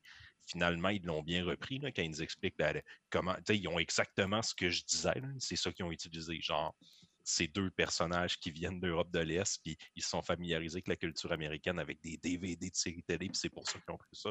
J'étais fier de moi, puis j'étais fier Mais des parce que, en passant, gars, cette branche parce qu'entre parenthèses, c'est une vraie, une vraie histoire, ça. L'histoire des catalogues qui traversaient le mur de l'Est, c'est une vraie histoire. Là. Puis euh, il y a des. Mon prof d'histoire me disait souvent que quand le mur est tombé, quand les, les- les- les frontières sont tombées entre le- l'Est et l'Ouest, les filles euh, dans les rues de l'Europe de l'Est là, étaient surmaquillées et surhabillées parce que tout ce qu'ils trouvaient beau, tout ce qui était à la mode, ils l'achetaient au complet. Puis ils se le mettaient en face parce que c'était leur idéal. Ça se faisait du trafic de catalogues. là, pour savoir ce qui était à la mode l'autre bord du mur, puis qu'est-ce qu'on faisait l'autre bord du mur, puis qu'est-ce qui- c'était quoi la vie l'autre bord du mur? cette idée-là, ils, ils nous l'ont bien illustré, puis ça donne sens au début de la série, même si ça rend pas les épisodes plus intéressants, puis les intrigues qui sont là ben, servent un petit peu à rien. Mais en tout cas, ça, ça donne du sens à pourquoi la série est allée là, pourquoi ils ont fait ça. J'ai trouvé vraiment intéressant dans le dernier épisode la discussion que Vision a avec lui-même. Puis j'étais là, ça, c'est du bon MCU. C'est pas, pas le combat avec CGI et les maisons qui explosent qu'on veut voir. On veut voir des conflits comme ça entre deux personnages. Ben, là, c'est le même personnage, mais comme en deux parties différentes qui seraient. Puis c'est super intéressant. Mais Agatha Harkness, euh, c'est tellement raté, la construction, de, de- le combat, là, c'est un en Hey, CGI pas de long, deux sorcières qui lancent des boules de feu à Dragon Ball. C'est- puis- C'était-tu un bon combat de la MCU? Est-ce qu'il y a eu le Skybeam? Oui. Ouais, il y a un Ah, Skybeam, c'est un excellent combat. Ah, tout était là. Les, tous les clichés du MCU sont là au grand complet. Puis, tu sais, je suis d'accord avec Jean-Nic. Agatha Harkness, ils l'ont, c'était drôle quand on l'a su que c'était elle, mais en même temps, ça pouvait pas être elle parce que le but, c'était que Wanda ait un peu perdu le contrôle face à un deuil qu'elle avait à faire. Puis, tu sais, ça, c'est l'autre affaire. Si tu te plais à dire souvent, Alan, que Iron Man, c'est un hostie de trou de cul puis c'est un méchant, que dire de Wanda ou la fille de Captain Marvel lui dit Ah, mais vous pouvez pas comprendre à quel- tout ce qu'elle a dû sacrifier pour vous redonner vos vies. Ah, Man! non, je- Man! je l'ai- j'ai- Quand j'ai écouté Pitch Meeting tantôt, là, il a passé à la fin, là, sa, sa réplique-là, c'est comme. Euh, Ah non, mais euh, Elle a asservi une ville au grand complet pendant des mois. Elle nous a fait Puis vivre c'est ses cauchemars. Pas une c'est elle au qui fait complet, pitié. les huit figurants qu'on voit. non, non, non, non, la ville au complet. Ah ah c'est c'est d'une tristesse, encore une fois, c'est parce que Marvel puis le MCU ne sont pas capables de vivre avec leurs conséquences. C'est comme le blip puis le pip, là, hein, que ça n'a aucun sens. Ils ne- leur univers n'a pas de conséquences, peu importe les actions qu'ils font, mais ça n'a aucun bon sens. Tout s'est ramené aux trois personnes qui font ça, puis le reste, ils s'en calissent. C'est eux les Tant méchants? leur, tant que ça fait leur affaire à ces trois-là, tout va bien. Les autres, c'est du collatéral, puis on s'en tabarnak. C'est eux les méchants. Tu sais, Wanda, tu sais. Les- les- Ah, en plus, encore une fois, même le Wanda, là, hein, veux-tu même dire pourquoi qu'elle a été créée à partir d'un gemme de l'infini, puis que c'est rendu de la magie chaotique? Mais de ce qu'on comprend, c'est qu'elle était magicienne Elle avant. était déjà, c'est ça, il l'explique dans la série, c'était déjà une magicienne dans le fond, puis c'est comme ses powers ont, ont été ont explosé, ils ont été déculpés quand ils l'ont mis en contact. Et en passant, son costume est cheap, un- c'est cheap, ça. Son costume est un plus. Ça, c'est le plus beau fixe qu'ils ont fait, je pense. C'était le temps qu'ils lui donnent un véritable costume de Scarlet Witch, là, puis qu'il arrête de nous faire à croire que tous les personnages et tous les super-héros sont habillés en trench coat. Là. Tu sais, je veux dire, cette, cette, cette incapacité ou ce, ce non-vouloir de les mettre dans leur costume à l'écran, là, c'est assez. Là. Elle en a un costume, Scarlet Witch, puis il n'est pas laid, son costume. Là. Puis la preuve, c'est qu'ils l'ont bien rendu à l'écran. Moi, je la trouve magnifique, Elizabeth Olsen, dans son nouveau costume. C'est superbe, ça va, ça va super bien. Puis Mais la fin, écoute. Ouais, ça, ça laisse des portes ouvertes, ça, puis ça, ça répond pas. Puis, le vrai deuil, là, mettons, ses enfants, ils l'ont comme réglé en disant, tu sais, bonne nuit, puis on s'en va dans une pièce à côté, puis ils vont disparaître, mais on ne on veut pas aller dans le sérieux de ce qu'on a impliqué. On va littéralement fermer la porte, puis on va laisser comprendre aux spectateurs qui vont disparaître, mais on ne le montre pas. On va aller faire le deuil avec Vision, mais en même temps, l'autre Vision blanc qui est le vrai s'est sauvé avec euh, l'autre Vision qui a mis dans tête qui pouvait être bien. Fait tu sais, il y a comme pas vraiment de conséquences, il disparaît, mais il dit, tu sais, ça fait tellement de fois qu'on se dit adieu et bonjour que tu sais, ça va arriver encore, puis ça va être ça. là. Il va revenir, bon ou mauvais, le vision qu'ils ont envoyé, puis s'ils veulent l'utiliser comme un bon, ils vont trouver une manière. S'ils veulent l'utiliser comme un mauvais, tu sais, je- ils ont comme. Ils nous ont promis du bon développement de personnage, puis finalement, c'est laissé sur quelque Ben, chose qui peut être décidé par le prochain qui va prendre le prochain. Ayons maintenant la discussion la plus importante, je pense, à propos de ce show-là. Parlons du fandom et parlons des expectations et parlons de comment on fait vivre ces fameuses expectations. Tu sais, je veux dire, des commentaires comme celui de Paul Bettany de dire qu'il va avoir un caméo plus gros que Luke Skywalker, de voir les fanbases qui est plus capable, de, qui savent plus quoi faire avec un show qui sort une, émi- une émission par jour, par semaine, qui donne le temps à tout le monde de faire des théories. Puis avouons-le, avec l'Internet, il y en a qui ont eu des théories qui étaient probablement meilleures que le scénario de la fin. Là. Ben, co- comme euh, même les films de Star Wars, mais tu sais, c'est pas juste ça, c'est parce que moi, j'essaie de comprendre le monde, parce que oh, je sais pas pourquoi, tu sais, que j'en parlais dernier épisode, qu'on dirait que la pandémie a scrappé notre mémoire, puis que le monde se, ra- se rappelle plus de ce qui s'est passé avant l'année passée.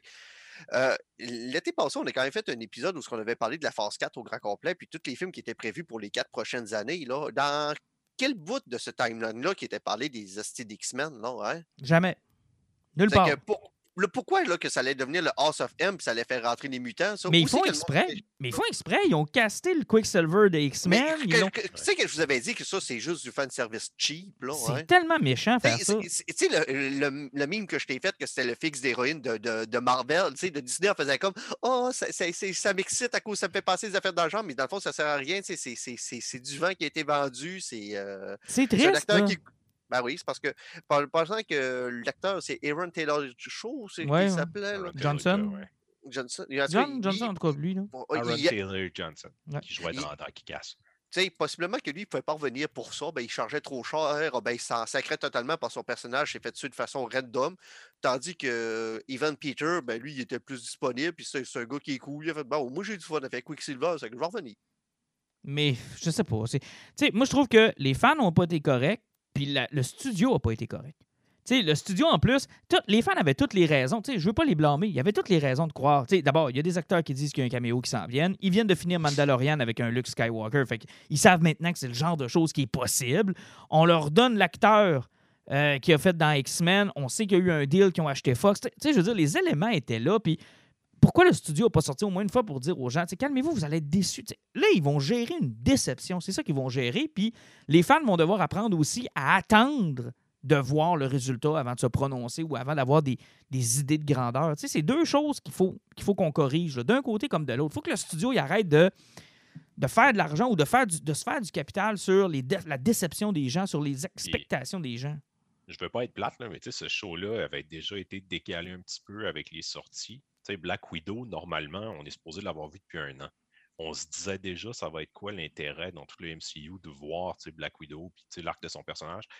C'est peut-être un film correct là, qui va nous donner une bonne histoire sur Black Widow. Mais sérieusement, vous pensez-tu que c'est un film qui va être primordial dans la compréhension du grand arc de la prochaine euh, Ils sont en train de nous dire carrément Black Widow, ça sert. Ah, mais euh, Black Widow, là, tu sais à quoi ça sert? Là? Ben, c'est le film d'excuse pour Scarlett Johansson, parce qu'elle a subi pendant 10 ans de MCU, ce qui ont négligé son personnage. Et sans, sans compter ce qu'elle a peut-être subi avec Josh Whedon qu'on ne sait pas.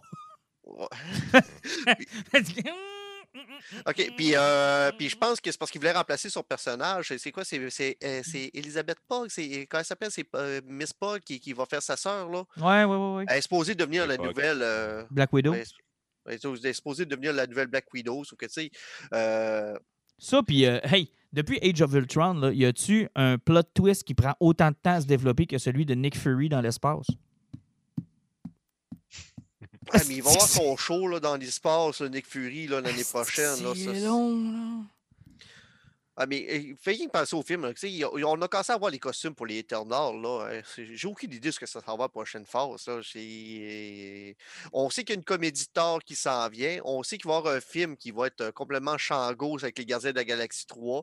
il y a Spider-Man qui va te fourrer des multivers. Tu as Doctor Strange qui va faire la même affaire. tu as des dieux des Eternals qui vont apparaître d'un côté je trouve que c'est un petit peu inégal ce qui s'en vient dans les prochaines années. Je dis pas que les films ne seront pas le fun, mais c'est du.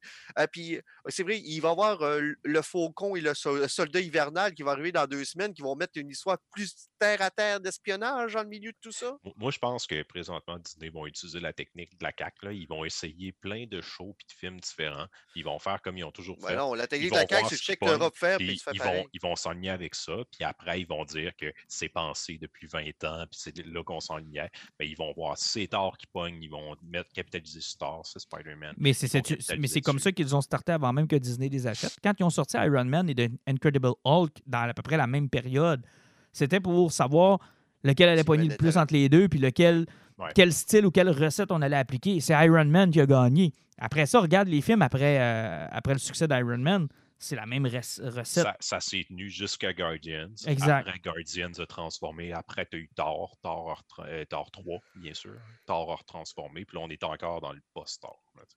Effectivement. Hey, on va, euh, on va changer de sujet. Comme d'habitude, c'est Alan qui nous arrive toujours avec des, euh, des idées, des projets, des, des nouvelles. Et cette fois-là, Alan, tu nous as amené un projet euh, qui vient du Québec. Là, on, on s'intéresse de plus en plus à ce qui se fait ici euh, au Québec. On a parlé d'Alice, entre autres, avec Jake, avec euh, Patrick. On a parlé de plein d'autres projets très québécois. On va avoir l'occasion de parler avec Yannick Paquette pour son Wonder Woman qui va sortir cette semaine. J'ai oublié de vous le dire, je vous l'annonce en direct. Les gars, on devrait normalement lui parler dans les prochaines semaines. En même temps que les auditeurs, on la fait.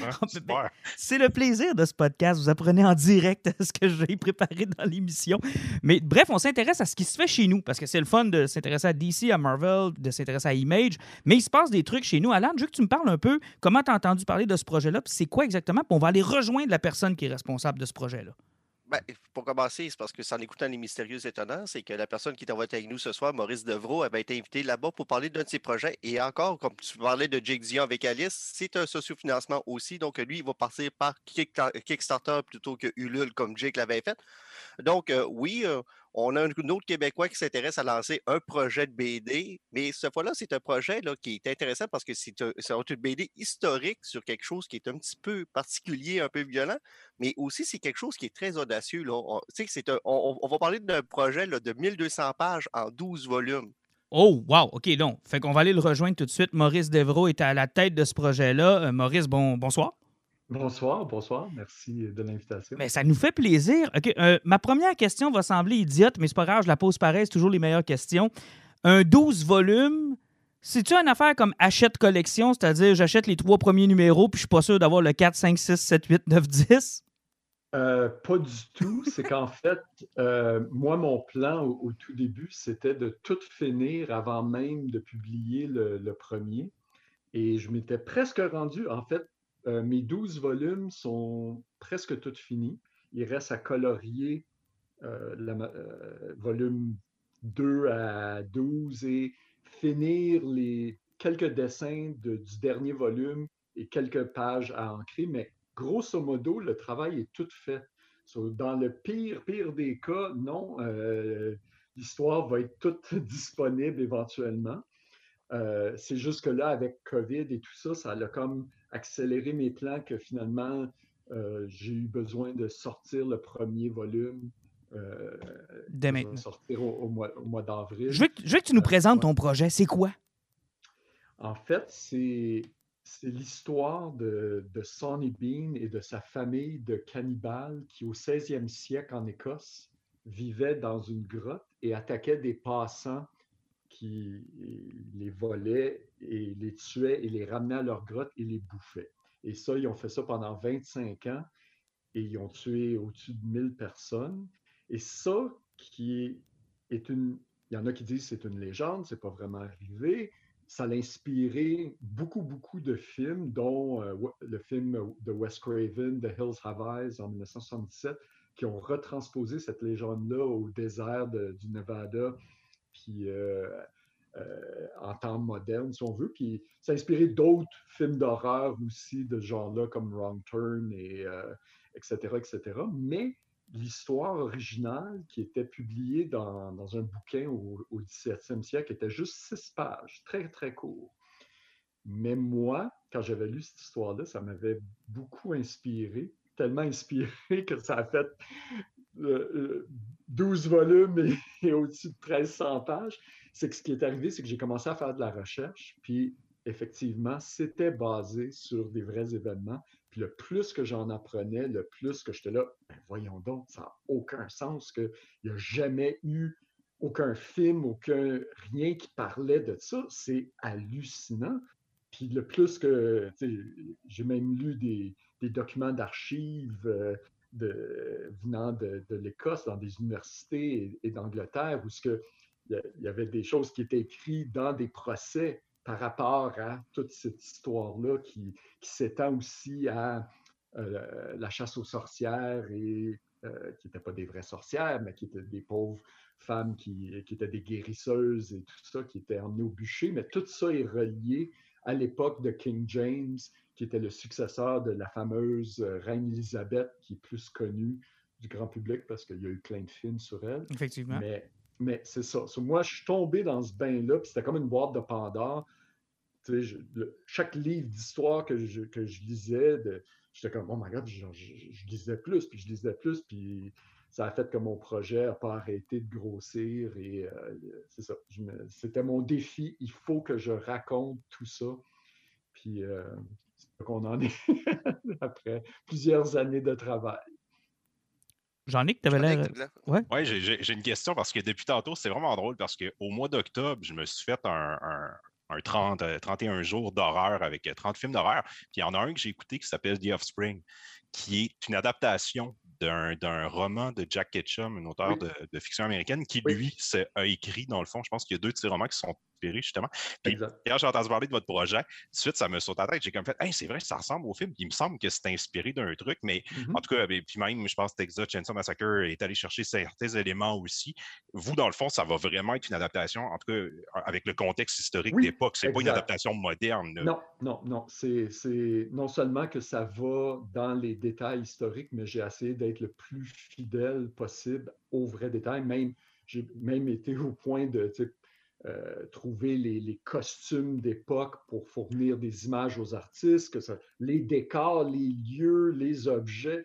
Ça a été un travail euh, colossal parce que il faut, il faut comprendre que, moi, j'étais nouveau à la BD, même si j'étais un lecteur. Moi, je, je viens plus du cinéma et j'ai quand même a- abordé ce, projet-là de BD comme si c'était un film. Et pour un film, ben, c'est sûr qu'il faut de la recherche pour les costumes, il faut de la recherche pour les décors, il faut plein de choses. Puis si euh, souvent, ce qui va arriver euh, pour certaines BD, c'est que ah, c'est médiéval, là, ils vont juste faire un costume un peu médiéval, mais, mais sachant pas que, ben, écoute, en 1590 en Écosse, c'est pas les mêmes costumes qu'en 1623 en Écosse ou, ou en France. Il y a de la variation, puis pour ça, il fallait faire de la recherche dans des toiles qui étaient datées d'époque, puis trouver oui. toutes les...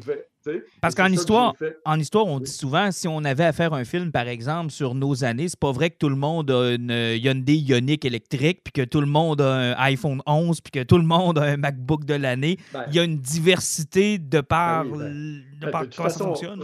regardons juste les années 70, la mode des années 70 comparée à la mode des années 50 ou la mode. C'est juste 25 ans. Mm-hmm. La mode est très différente. Puis à cette époque-là, il y avait des variations aussi. Là, euh, euh, les, les, fameux froufrous là, dans les, les collets, ben, il y avait de la variation dans ça, dépendamment de l'époque. Puis en tout cas, c'est des détails. Là.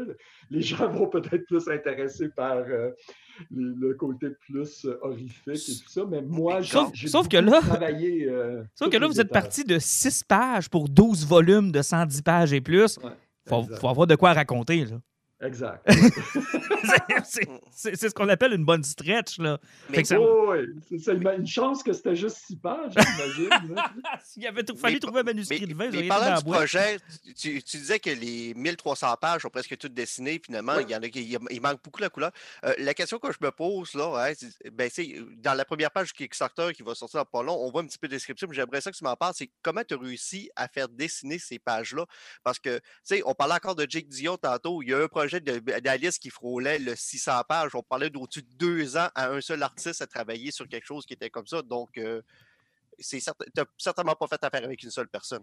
Non, c'est ça. C'est que très vite, euh, j'ai réalisé que l'ampleur du projet et mon budget, ça serait impossible qu'une personne puisse tout faire. donc, je me suis retrouvé à engager des artistes de partout dans le monde. Euh, il y a des artistes du Brésil, de l'Italie, euh, euh, des États-Unis, du Canada, des Philippines, de l'Indonésie, euh, de l'Argentine. Vraiment. Et je travaillais avec tous ces artistes-là en même temps sur des chapitres différents, puis même des fois à l'intérieur d'un même chapitre, dépendamment de leur horaire, puis etc. c'est certain que c'est peut-être pas la meilleure façon de procéder parce que c'est un gros casse-tête à, à, gérer tout en même temps, mais c'était pour moi la seule façon de, que ce, énorme projet puisse euh, arriver euh, à sa fin euh, d'une façon. mais, mais, je m'inquiète un peu. Ça a quand même pris huit ans pour que le premier volume sorte. Mais je m'inquiète quand même un peu pour votre frigidaire, là, parce que ça demande des moyens pour faire ça, puis vous demandez le Kickstarter seulement au mois d'avril. Fait que ça veut dire que là, vous avez dû payer pour tout ça? Comment vous avez fait pour.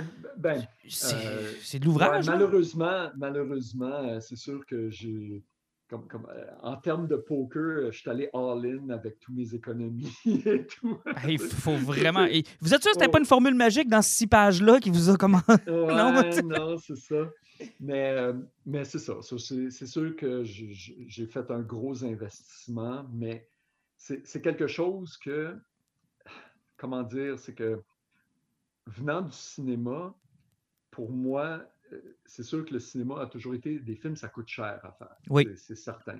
Puis, et là, ça faisait quelques temps que je n'avais pas pu faire un nouveau film et euh, mon besoin créatif euh, était en manque, puis j'avais besoin de faire quelque chose. Puis l'idée de, de faire cette adaptation-là en BD était parce que comme c'est un projet avec qui, est énorme et avec plein de, un drame d'époque, avec des costumes et tout ça, c'est certain que si c'était fait, on parle de quelque chose à, la Game of Thrones, que ça serait, ça une ampleur budgétaire énorme à être fait en, en, film euh, ou en, série télé. donc, l'idée de le faire en BD, c'est sûr que, ah, ben tiens, ça c'est peut-être plus, plus plausible, même si ça coûte quand même très cher à faire.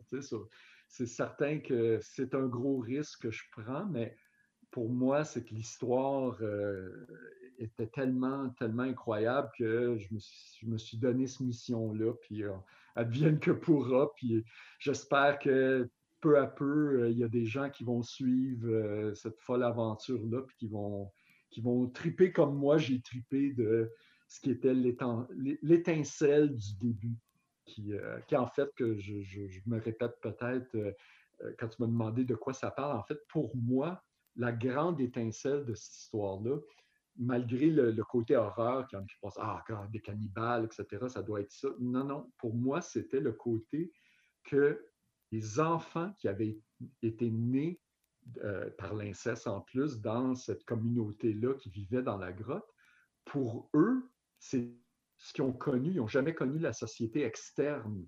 Donc, tout ce qu'ils faisaient d'attaquer des gens, de les manger, tout ça, pour eux, c'était pas pas pas mal. C'était la façon de vivre. leurs parents et tout. C'était pour moi, ça devenait ah, c'est comme un culte qui est séparé de la société avec ses propres règles.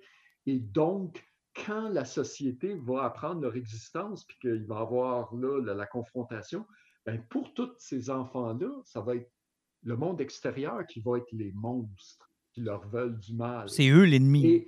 Exact. Et pour moi, je me suis dit, voilà, moi, je vais écrire cette histoire-là du point de vue des, des enfants de, de cette famille oh, de là Et c'est le reste du monde qui sont les monstres. Et oh. à la fin, les gens vont pleurer pour ceux qui, ont, qui étaient des cannibales qui bouffaient du monde. Mais quel twist intéressant, parce que jusqu'à ce que tu nous en parles, effectivement, ça m'est peut-être pas venu à l'esprit que de tourner l'histoire de l'intérieur de la communauté, ça donne un point de vue qui est très différent de tout ce qu'on a vu dans ce que vous avez énuméré comme film tout à l'heure ou comme livre. Tous les films, tous les films qui ont été faits, toutes les adaptations modernes, ont, personne n'a touché l'angle que moi je touche avec ça, et personne n'a touché même les, les, euh, les, liens avec les vrais faits historiques. pour moi, c'est certain que ça, ça va être quelque chose de nouveau que personne n'a jamais lu et vu. Euh, et, pour moi, c'était ça qui était intéressant, c'était le côté de humaniser des gens qui, dans tous les autres films, étaient vus comme juste des monstres méchants et euh, les, vilains. Et ça ne sera pas le cas dans mon histoire. Euh, avant de parler peut-être de ton Kickstarter puis comment ça a fonctionné, j'ai une question. C'est là, on sait que le premier volume, tu vas le faire en Kickstarter pour euh, la distribution et tout. Mais les volumes subséquents qui vont sortir par la suite, est-ce que ça va être distribué en librairie ou il va y avoir encore aussi du socio-financement au fur et à mesure qui vont sortir? Ou, euh, Oui, bonne question. Moi, en fait, c'est sûr que je me lance dans tout ça un peu. C'est quand même assez nouveau pour moi. Mon plan, c'est je passe ce premier Kickstarter-là, je prends les commandes, tous les gens qui vont vouloir le commander. Après ça, c'est sûr qu'idéalement, quelques mois plus tard, j'en ferai un autre Kickstarter pour le volume 2 et ainsi de suite. Euh, dans un monde parfait, j'en sortirais un à chaque saison, genre, euh, euh, quatre, par, quatre par année pour arriver en trois ans que les 12 volumes sortiraient. C'est raisonnable.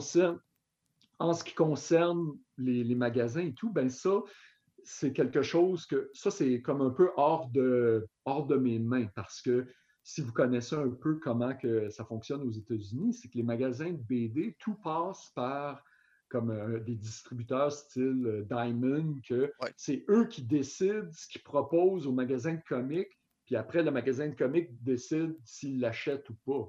Mais si Diamond ne veulent pas dealer avec moi, ben, le livre ne se retrouvera pas nulle part. C'est juste à travers moi qui, sera possible. dans, le, dans le réseau de librairies ou de libraires qu'on a au Québec, ça aussi, ça devient.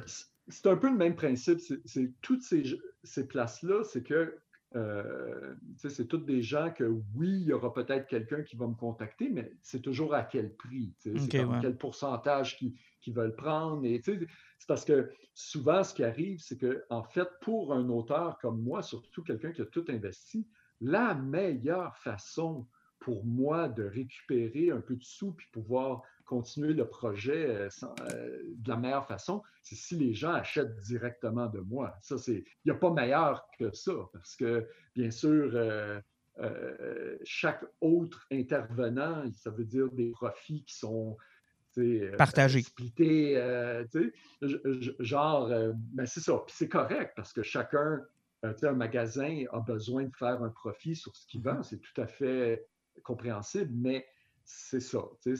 combien combien de, volumes vous devriez vendre du premier pour que ce soit viable, pour que ce soit qu'on puisse continuer? Oui, ben, ben, c'est sûr que je vais continuer pareil, mais c'est certain que je suis loin de pouvoir même revenir à, la base. C'est certain qu'en fait, euh, je pense qu'il faudrait que je vende assez de copies euh, pour. Euh, je serais considéré comme un, un, succès, un énorme succès au Québec, je crois. Parce que si je vendais genre 2500 copies, j'arriverais à peine à, à, couvrir mes frais. On ne parle même pas moi de faire un profit, de juste couvrir les frais d'impression, les frais des artistes, des coloristes, des, des encreurs et tout.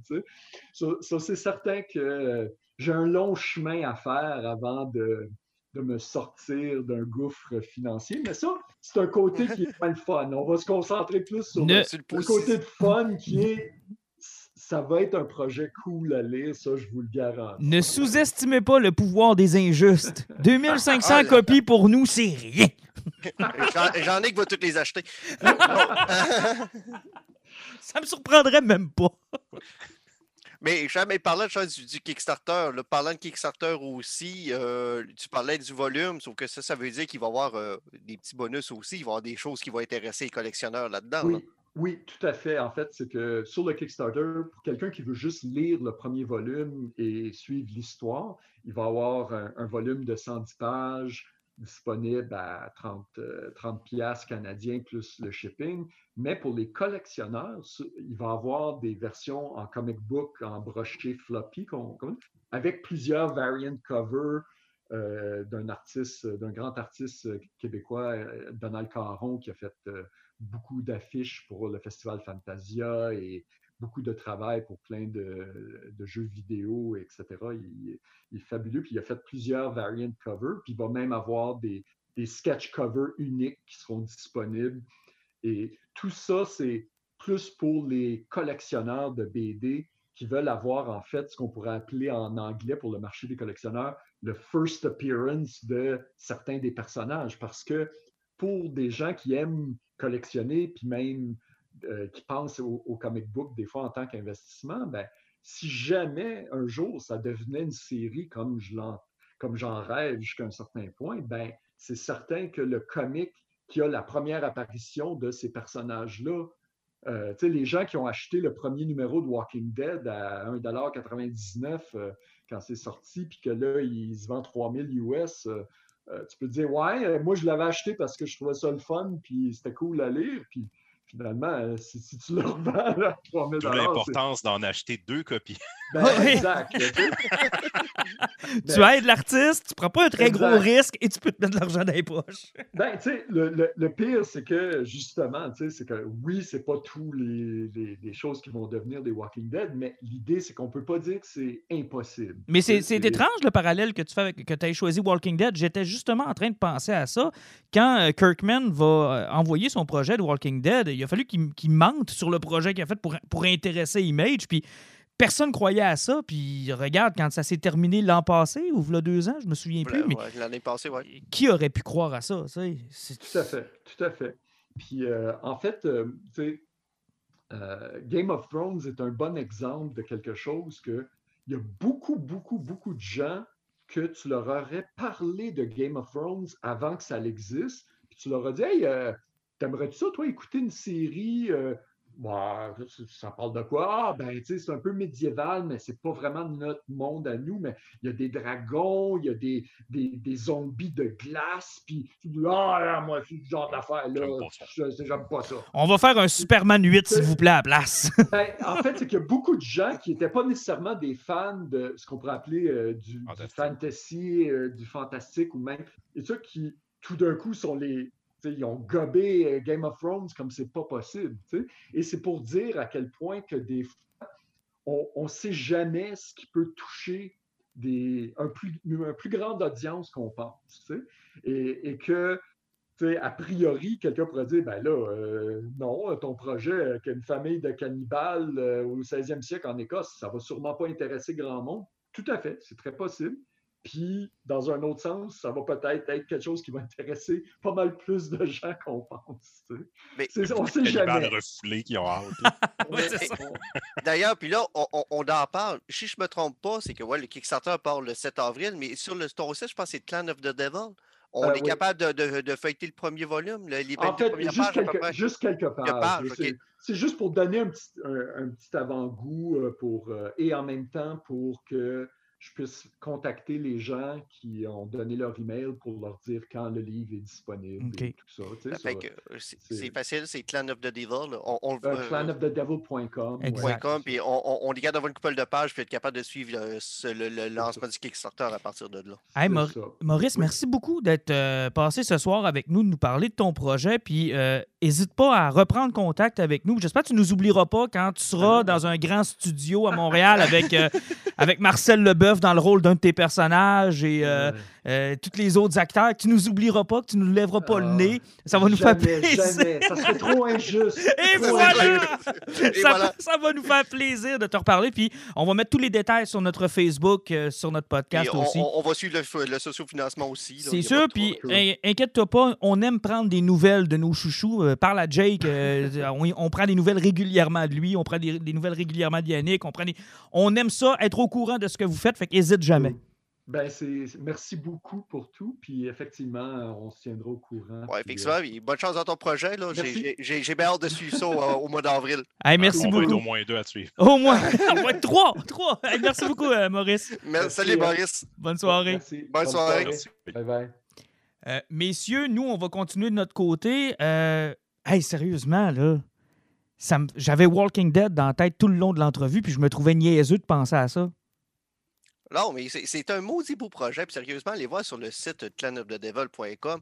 Euh, les, les artistes qui vont descendre, tu sais, il a parlé d'artistes qui venaient d'Indonésie, qui venaient de la, tu sais, euh, de l'Argentine et autres. Il ne faut pas oublier que dans les dernières années, là, chez DC, autant que chez Marvel, que partout, ça, il y a beaucoup d'artistes qui viennent de ces pays-là. Normal, c'est rendu euh, une norme. Puis même si on visite sur la page de son Kickstarter, vous allez voir que ces artistes-là ont dessiné pour DC, ont dessiné pour Mhm. Marvel. Puis il y en a même plusieurs qui ont travaillé chez Zenescope parce que Zenescope, euh, c'est une maison aussi qui a peut-être un peu moins de, de- de budget, mais ils travaillent beaucoup avec ces artistes-là. Ça fait que c'est tout du monde que vous pouvez retrouver dans les grandes chaînes qu'on connaît. Ben, c'est ça. Puis Ben, comme il faut a ont, ben, ils ont travaillé à temps perdu. Mais sérieusement, le gars, ça paraît que c'est un réalisateur parce que il a fait dessiner huit personnes différentes à peu près sur différents numéros d'un populaire. C'est que son storyboard était plus que douette. Ouais, Ah ouais, il y a- c'est C'est C'est- c'est le danger, Une, erreur, là. Hein, que- tu sais, si tu fais travailler quelqu'un sur 800 pages plus tard, puis tu te rends compte qu'il y a quelque chose qui n'a pas marché euh, 500 pages avant, là, t'es dans le trou. Ça fait que son Ouais, Il y a- il y a, storyboard une approche de, de producteur sur son projet, puis c'est vraiment intéressant, puis trippant. Là. Moi, je...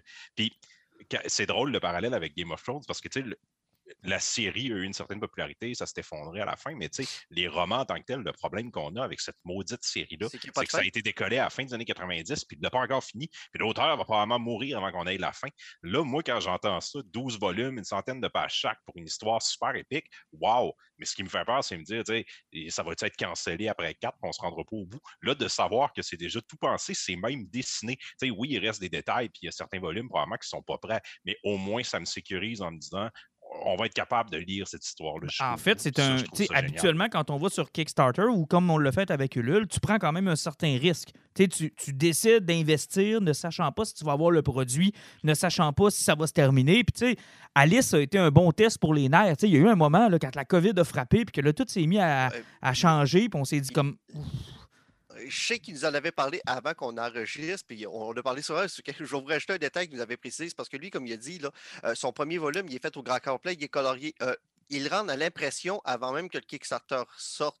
Ça fait que quand le Kickstarter commence, il commence le 7 avril, c'est 30 jours, ça finit le 7 mai. Quand le Kickstarter close, il commence à shipper. Vous avez déjà que- votre volume, vous avez même pas besoin Ça fait d'attendre. vous n'avez pas besoin d'attendre un an comme beaucoup de Kickstarter qui attendent que ça, puis qu'ils commencent le projet. Une fois qu'ils sont financés, le projet est déjà. hey, il va être imprimé cette semaine. Ça fait que si vous prenez Kickstarter, vous attendez 30 jours, puis euh, vous attendez votre euh, suivi de Post Canada, puis le volume arrive d'un semaine. Ah non, ça, c'est un gros avantage par rapport à tous les autres Kickstarter qu'on peut faire. C'est-à-dire que le risque est quand même minime, en tout cas pour le premier volume. Puis, Ben, regarde, co- comme ma figurine de Spawn qui est payée d'un conteneur euh, dans le baie des États-Unis depuis un mois, là, puis je sais pas quand est-ce qu'elle va sortir du bateau. Tu sais, à la limite, euh, on serait en trois volumes. On aurait eu trois volumes d'un projet qui est quand même int- intéressant. Puis moi, je me promets de prendre quand même un numéro 1 floppy juste pour le plaisir d'en avoir un. Ben, il y a des versions signées, il y a tout. ça que tu peux avoir euh, des, des floppies signés, tu peux avoir euh, son son soft cover de 110 pages signé aussi. Que, puis en plus, comme il parlait, son prix canadien, donc euh, à, à 30-50$ pour euh, des objets qui peuvent devenir peut-être de collection. Là, non, je pense que ça, ça, vaut la peine. Donc, Clan, Clan, of the Devils, on va vous mettre les liens dans le Facebook. vous pourrez suivre ça. Puis peut-être, j'aimerais ça qu'il y ait une coupe d'injustes qui participent. Il, il, faudrait que j'aille vérifier parce que monsieur qui a, réalisé End of the Line, puis tout, là, on a dit que c'est un beau projet québécois, mais je pense qu'il est né de l'autre côté de la frontière du ah, Québec. Moi, s'il est ici, il est québécois. C'est pas une question. On va dire, on va dire un projet francophone. Ouais, c'est ça. Moi, rendu là. Ben, là... Son, sa BD est en anglais, OK? Ah, c'est pas grave. Rendu. Céline Dion est bon, québécoise aussi. On, on, on, a peut-être pas fait, fait nos recherches, là, mais euh, je suis plus trop sûr de ce qui était venu au monde. Et on, on apprécie ton projet pour. Il est-tu sur le territoire? Oh, il est sur. Il est québécois. That's it, that's all. Aussi simple que ça. Venez m'obstiner, voir. Il passe à notre émission. Il passe à notre émission. Il est québécois, c'est automatique. Mais bref, c'est un beau projet, puis euh, j'espère qu'on va être plusieurs injustes à, pouvoir participer à ça, puis voir euh, le volume. Hey, avant de se laisser, euh, j'aimerais savoir votre poison cette semaine. Je commence avec lui qui est le moins préparé, Jean-Nic. Hey, ben, au contraire, je me suis bien préparé cette semaine. OK, fait qu'on va aller avec Alan d'abord. Ah, moi, je suis pas préparé par tout. bon, on va te laisser le temps que Jean-Nic d'abord. Bon, parfait. Je vais, retourner à mes lieux classiques de vous parler de deux poisons cette semaine. Euh, mon premier, Martin, tu vas pouvoir continuer un petit peu euh, si tu veux, mais je viens de terminer comme le premier quart, si on veut, de le classique de la BD contemporaine, Sandman. Ah. J'entends ton soupir ah. Non, c'est parce que là, tu vas me faire passer pour le méchant encore, puis ça me tente pas. Ah, ah puis j'adore ça. Ça me donne un bon rôle dans ce temps-là. Mmh. Non, mais je suis vraiment surpris parce que j'avais, déjà commencé à le lire quand j'étais plus jeune. Puis là, ben, je retombe dedans. Je me suis acheté le, premier omnibus. J'ai vraiment beaucoup de plaisir à redécouvrir cette série-là. Puis je comprends pourquoi ça a une espèce de statut culte. C'est souvent considéré comme la BD de toutes les BD américaines. Euh, ça a quelques éléments qui sont très 90s, mais au final, l'histoire qui est racontée là-dedans, c'est vraiment génial. L'espèce de dieu du sommeil qui a été coincé par un humain, qui a été euh, empêché de vivre, dans le fond, pendant plusieurs décennies, puis finalement décide de. Il est libéré par une autre génération, puis décide de retrouver ses, artefacts pour reprendre ses pouvoirs. C'est vraiment génial. C'est du Neil Gaiman. Fait que, tu déjà qu'il va aller s'inspirer de plein de mythes, de plein de contes, de légendes, qui, prend tout ce qu'il peut dans l'univers. Là, il est dans, dans du DC. Il va chercher à gauche et à droite des éléments pour venir complémenter euh, son histoire. J'ai vraiment hâte de voir où ça va aller, tout ça. Mais j'ai vraiment beaucoup de plaisir. Puis c'est important de lire un truc comme ça. Tu sais, c'est une BD en tout cas, moi, j'ai l'impression qu'elle va être intemporelle parce que, tu sais, la BD des années 90, ça vieillit pas tout le temps bien, mais là, tous les éléments qui sont un petit peu plus rough sur le coin, euh, je trouve que ça passe tempête. J'ai beaucoup de plaisir à découvrir ça. Je vous le conseille. Puis je vais aller complètement à gauche pour mon, deuxième poison, un film que j'ai écouté hier qui s'appelle Synchronic. Si je ne m'abuse, je vous ai déjà parlé de la gang qui ont fait ce film-là, euh, il y a plusieurs épisodes. En fait, euh, c'est Jason Moorhead Jason, Justin Benson et Aaron Moorhead. C'est leur quatrième film, cinquième si on considère un segment qu'ils ont fait dans VHS. Euh, ils font du cinéma d'horreur un peu intello, bizarre, avec beaucoup de référents entre les films. Leur dernière production, c'est leur plus hollywoodienne, c'est avec Anthony Mackie qui joue qu'on va retrouver dans quelques semaines. avec Falcon. Falcon. Et Jamie Dornan, qui jouait le gars dans Fifty Shades of Grey. Oh mon Dieu, il est tombé bas, lui. Excuse-moi, je ne veux, veux, pas diminuer ton truc, mais c'est juste que il est quand même parti de, du gars le plus populaire à Hollywood à, ça. Ouais, ben, il, a, a, eu son moment, j'imagine. En tout cas, il est pas.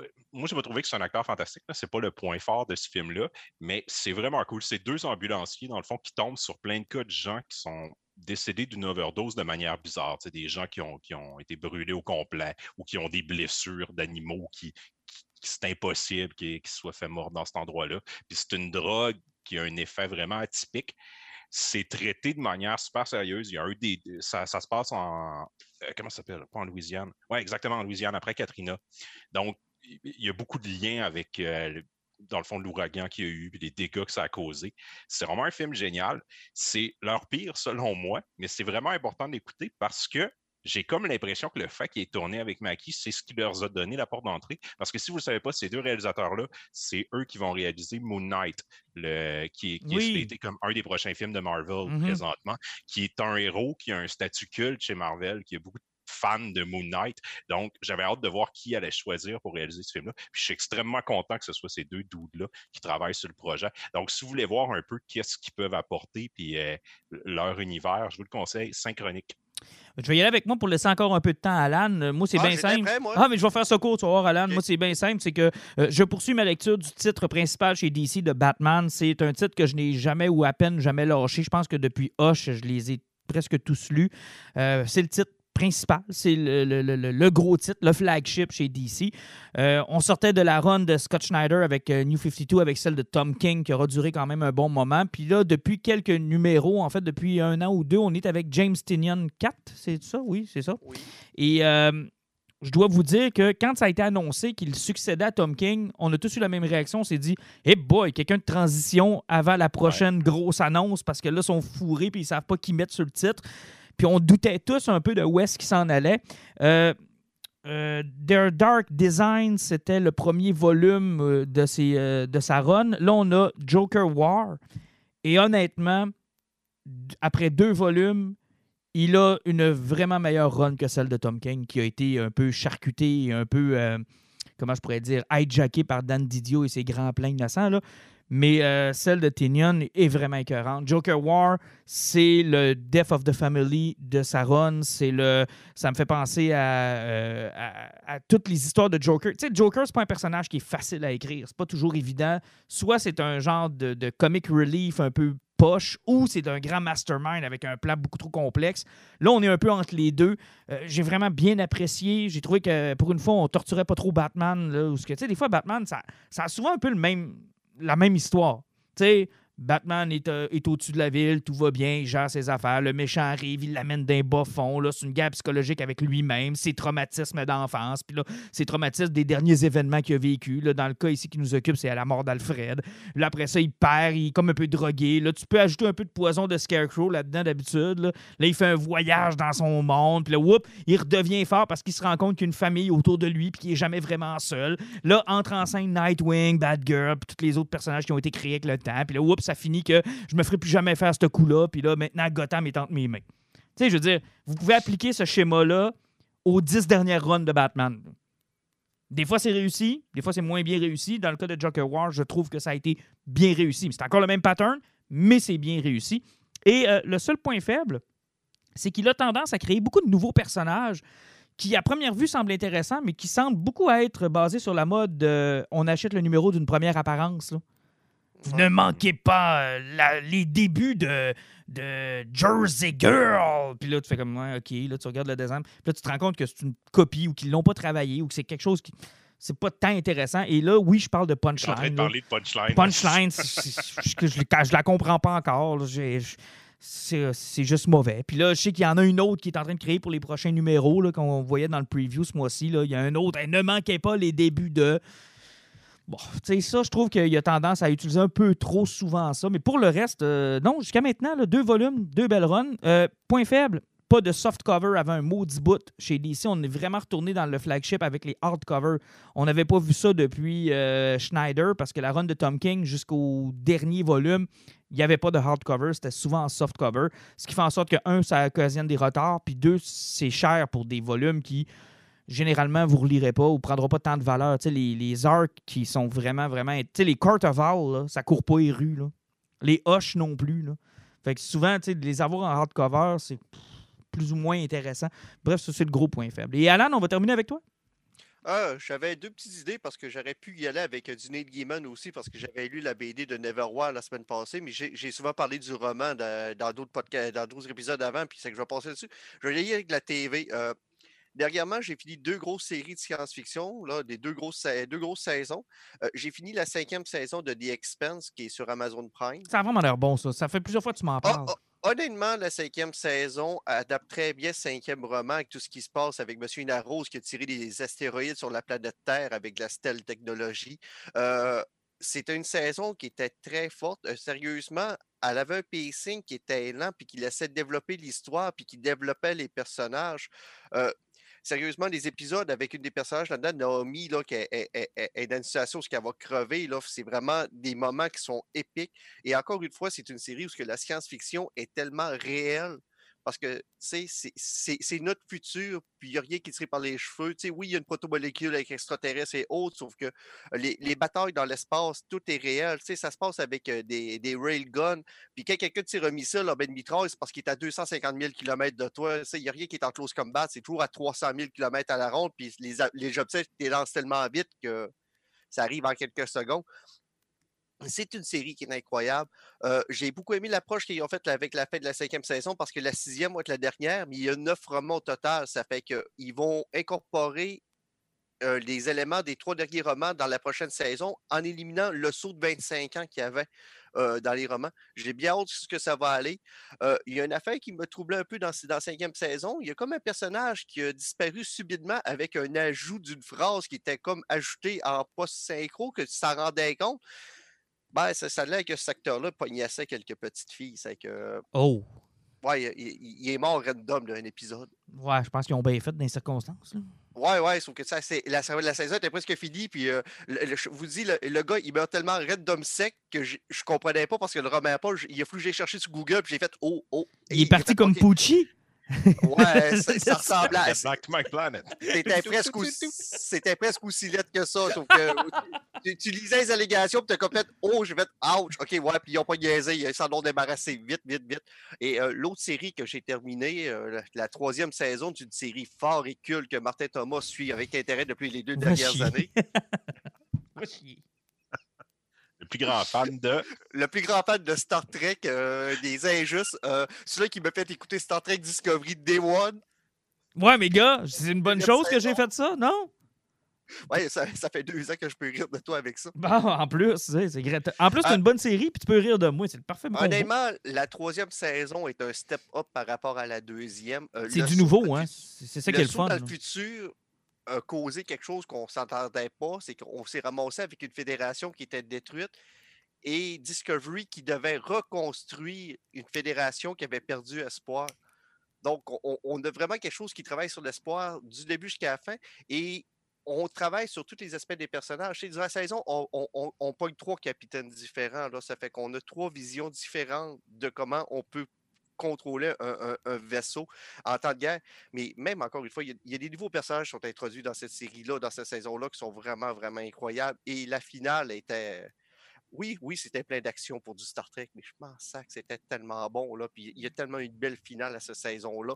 Puis ça fait juste ouvrir plein de portes pour la suite. Euh, J'ai vraiment hâte d'avoir quoi ça ressemblait par la suite. Mais honnêtement, Ça donne hâte aussi à, à- à Strange New World. On a hâte aussi. Ça se fait un bout que ça a été annoncé. euh, euh, je sais que, que, que, il y a du monde qui sont très trekkies, ça, des, anciennes séries TV que Discovery, ça leur fait pas. Puis, tu sais, je comprends le point de vue parce que c'est c'est une approche qui est totalement différente. Mais, mais tu sais, il faut, il faut être capable de passer à travers à ça. Puis, je pense que pour toutes les personnes qui n'aimaient pas justement le vieux Star Trek, on, on a quelque chose qui est plus mainstream pour être. Moi, je trouve ça bien la direction. En tout cas, de ce que j'avais vu, je trouvais ça Mais- bien la direction. moi. moi ici, j'aime beaucoup ça. Puis moi, je suis un sucker pour ça. J'aime une série TV où tu as 10 ou 12 épisodes, puis c'est comme si tu un film de 13 heures. Tu sais, que chaque épisode se suit. Moi, j'aime quelque chose qui est concis puis qui m'emmène jusqu'à la fin. Euh, je me suis écœuré avec les, les saisons de 24 épisodes, des feelers, puis que chaque épisode est indépendant. Je me suis vraiment écœuré ça. Moi, j'aime- qu'on me raconte une histoire.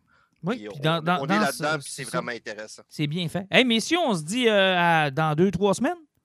Oui, effectivement, ça se peut qu'on ait un petit délai parce que je vais t'occuper un petit peu par le travail euh, dans d'autres de la province, possiblement. là. Donc, Écoute, euh, ouais, on va t'attendre et on va savourer ce qui va se faire dans, cette semaine, Ah, dans ces ça arrive en, plein, la- en, en pleine fin de semaine du Snyder Cut en plus. C'est pas grave. On va laisser le monde dire tout ce qu'ils ont à dire, puis nous autres, on viendra avec quelque chose de plus. On n'aura pas besoin de faire la même chose que les autres. On va prendre pour acquis que vous l'avez tous vu, puis on va aller plus loin. Deep into the Snyder Cut. Impossible, c'est Snyder. À- à la prochaine. À la prochaine.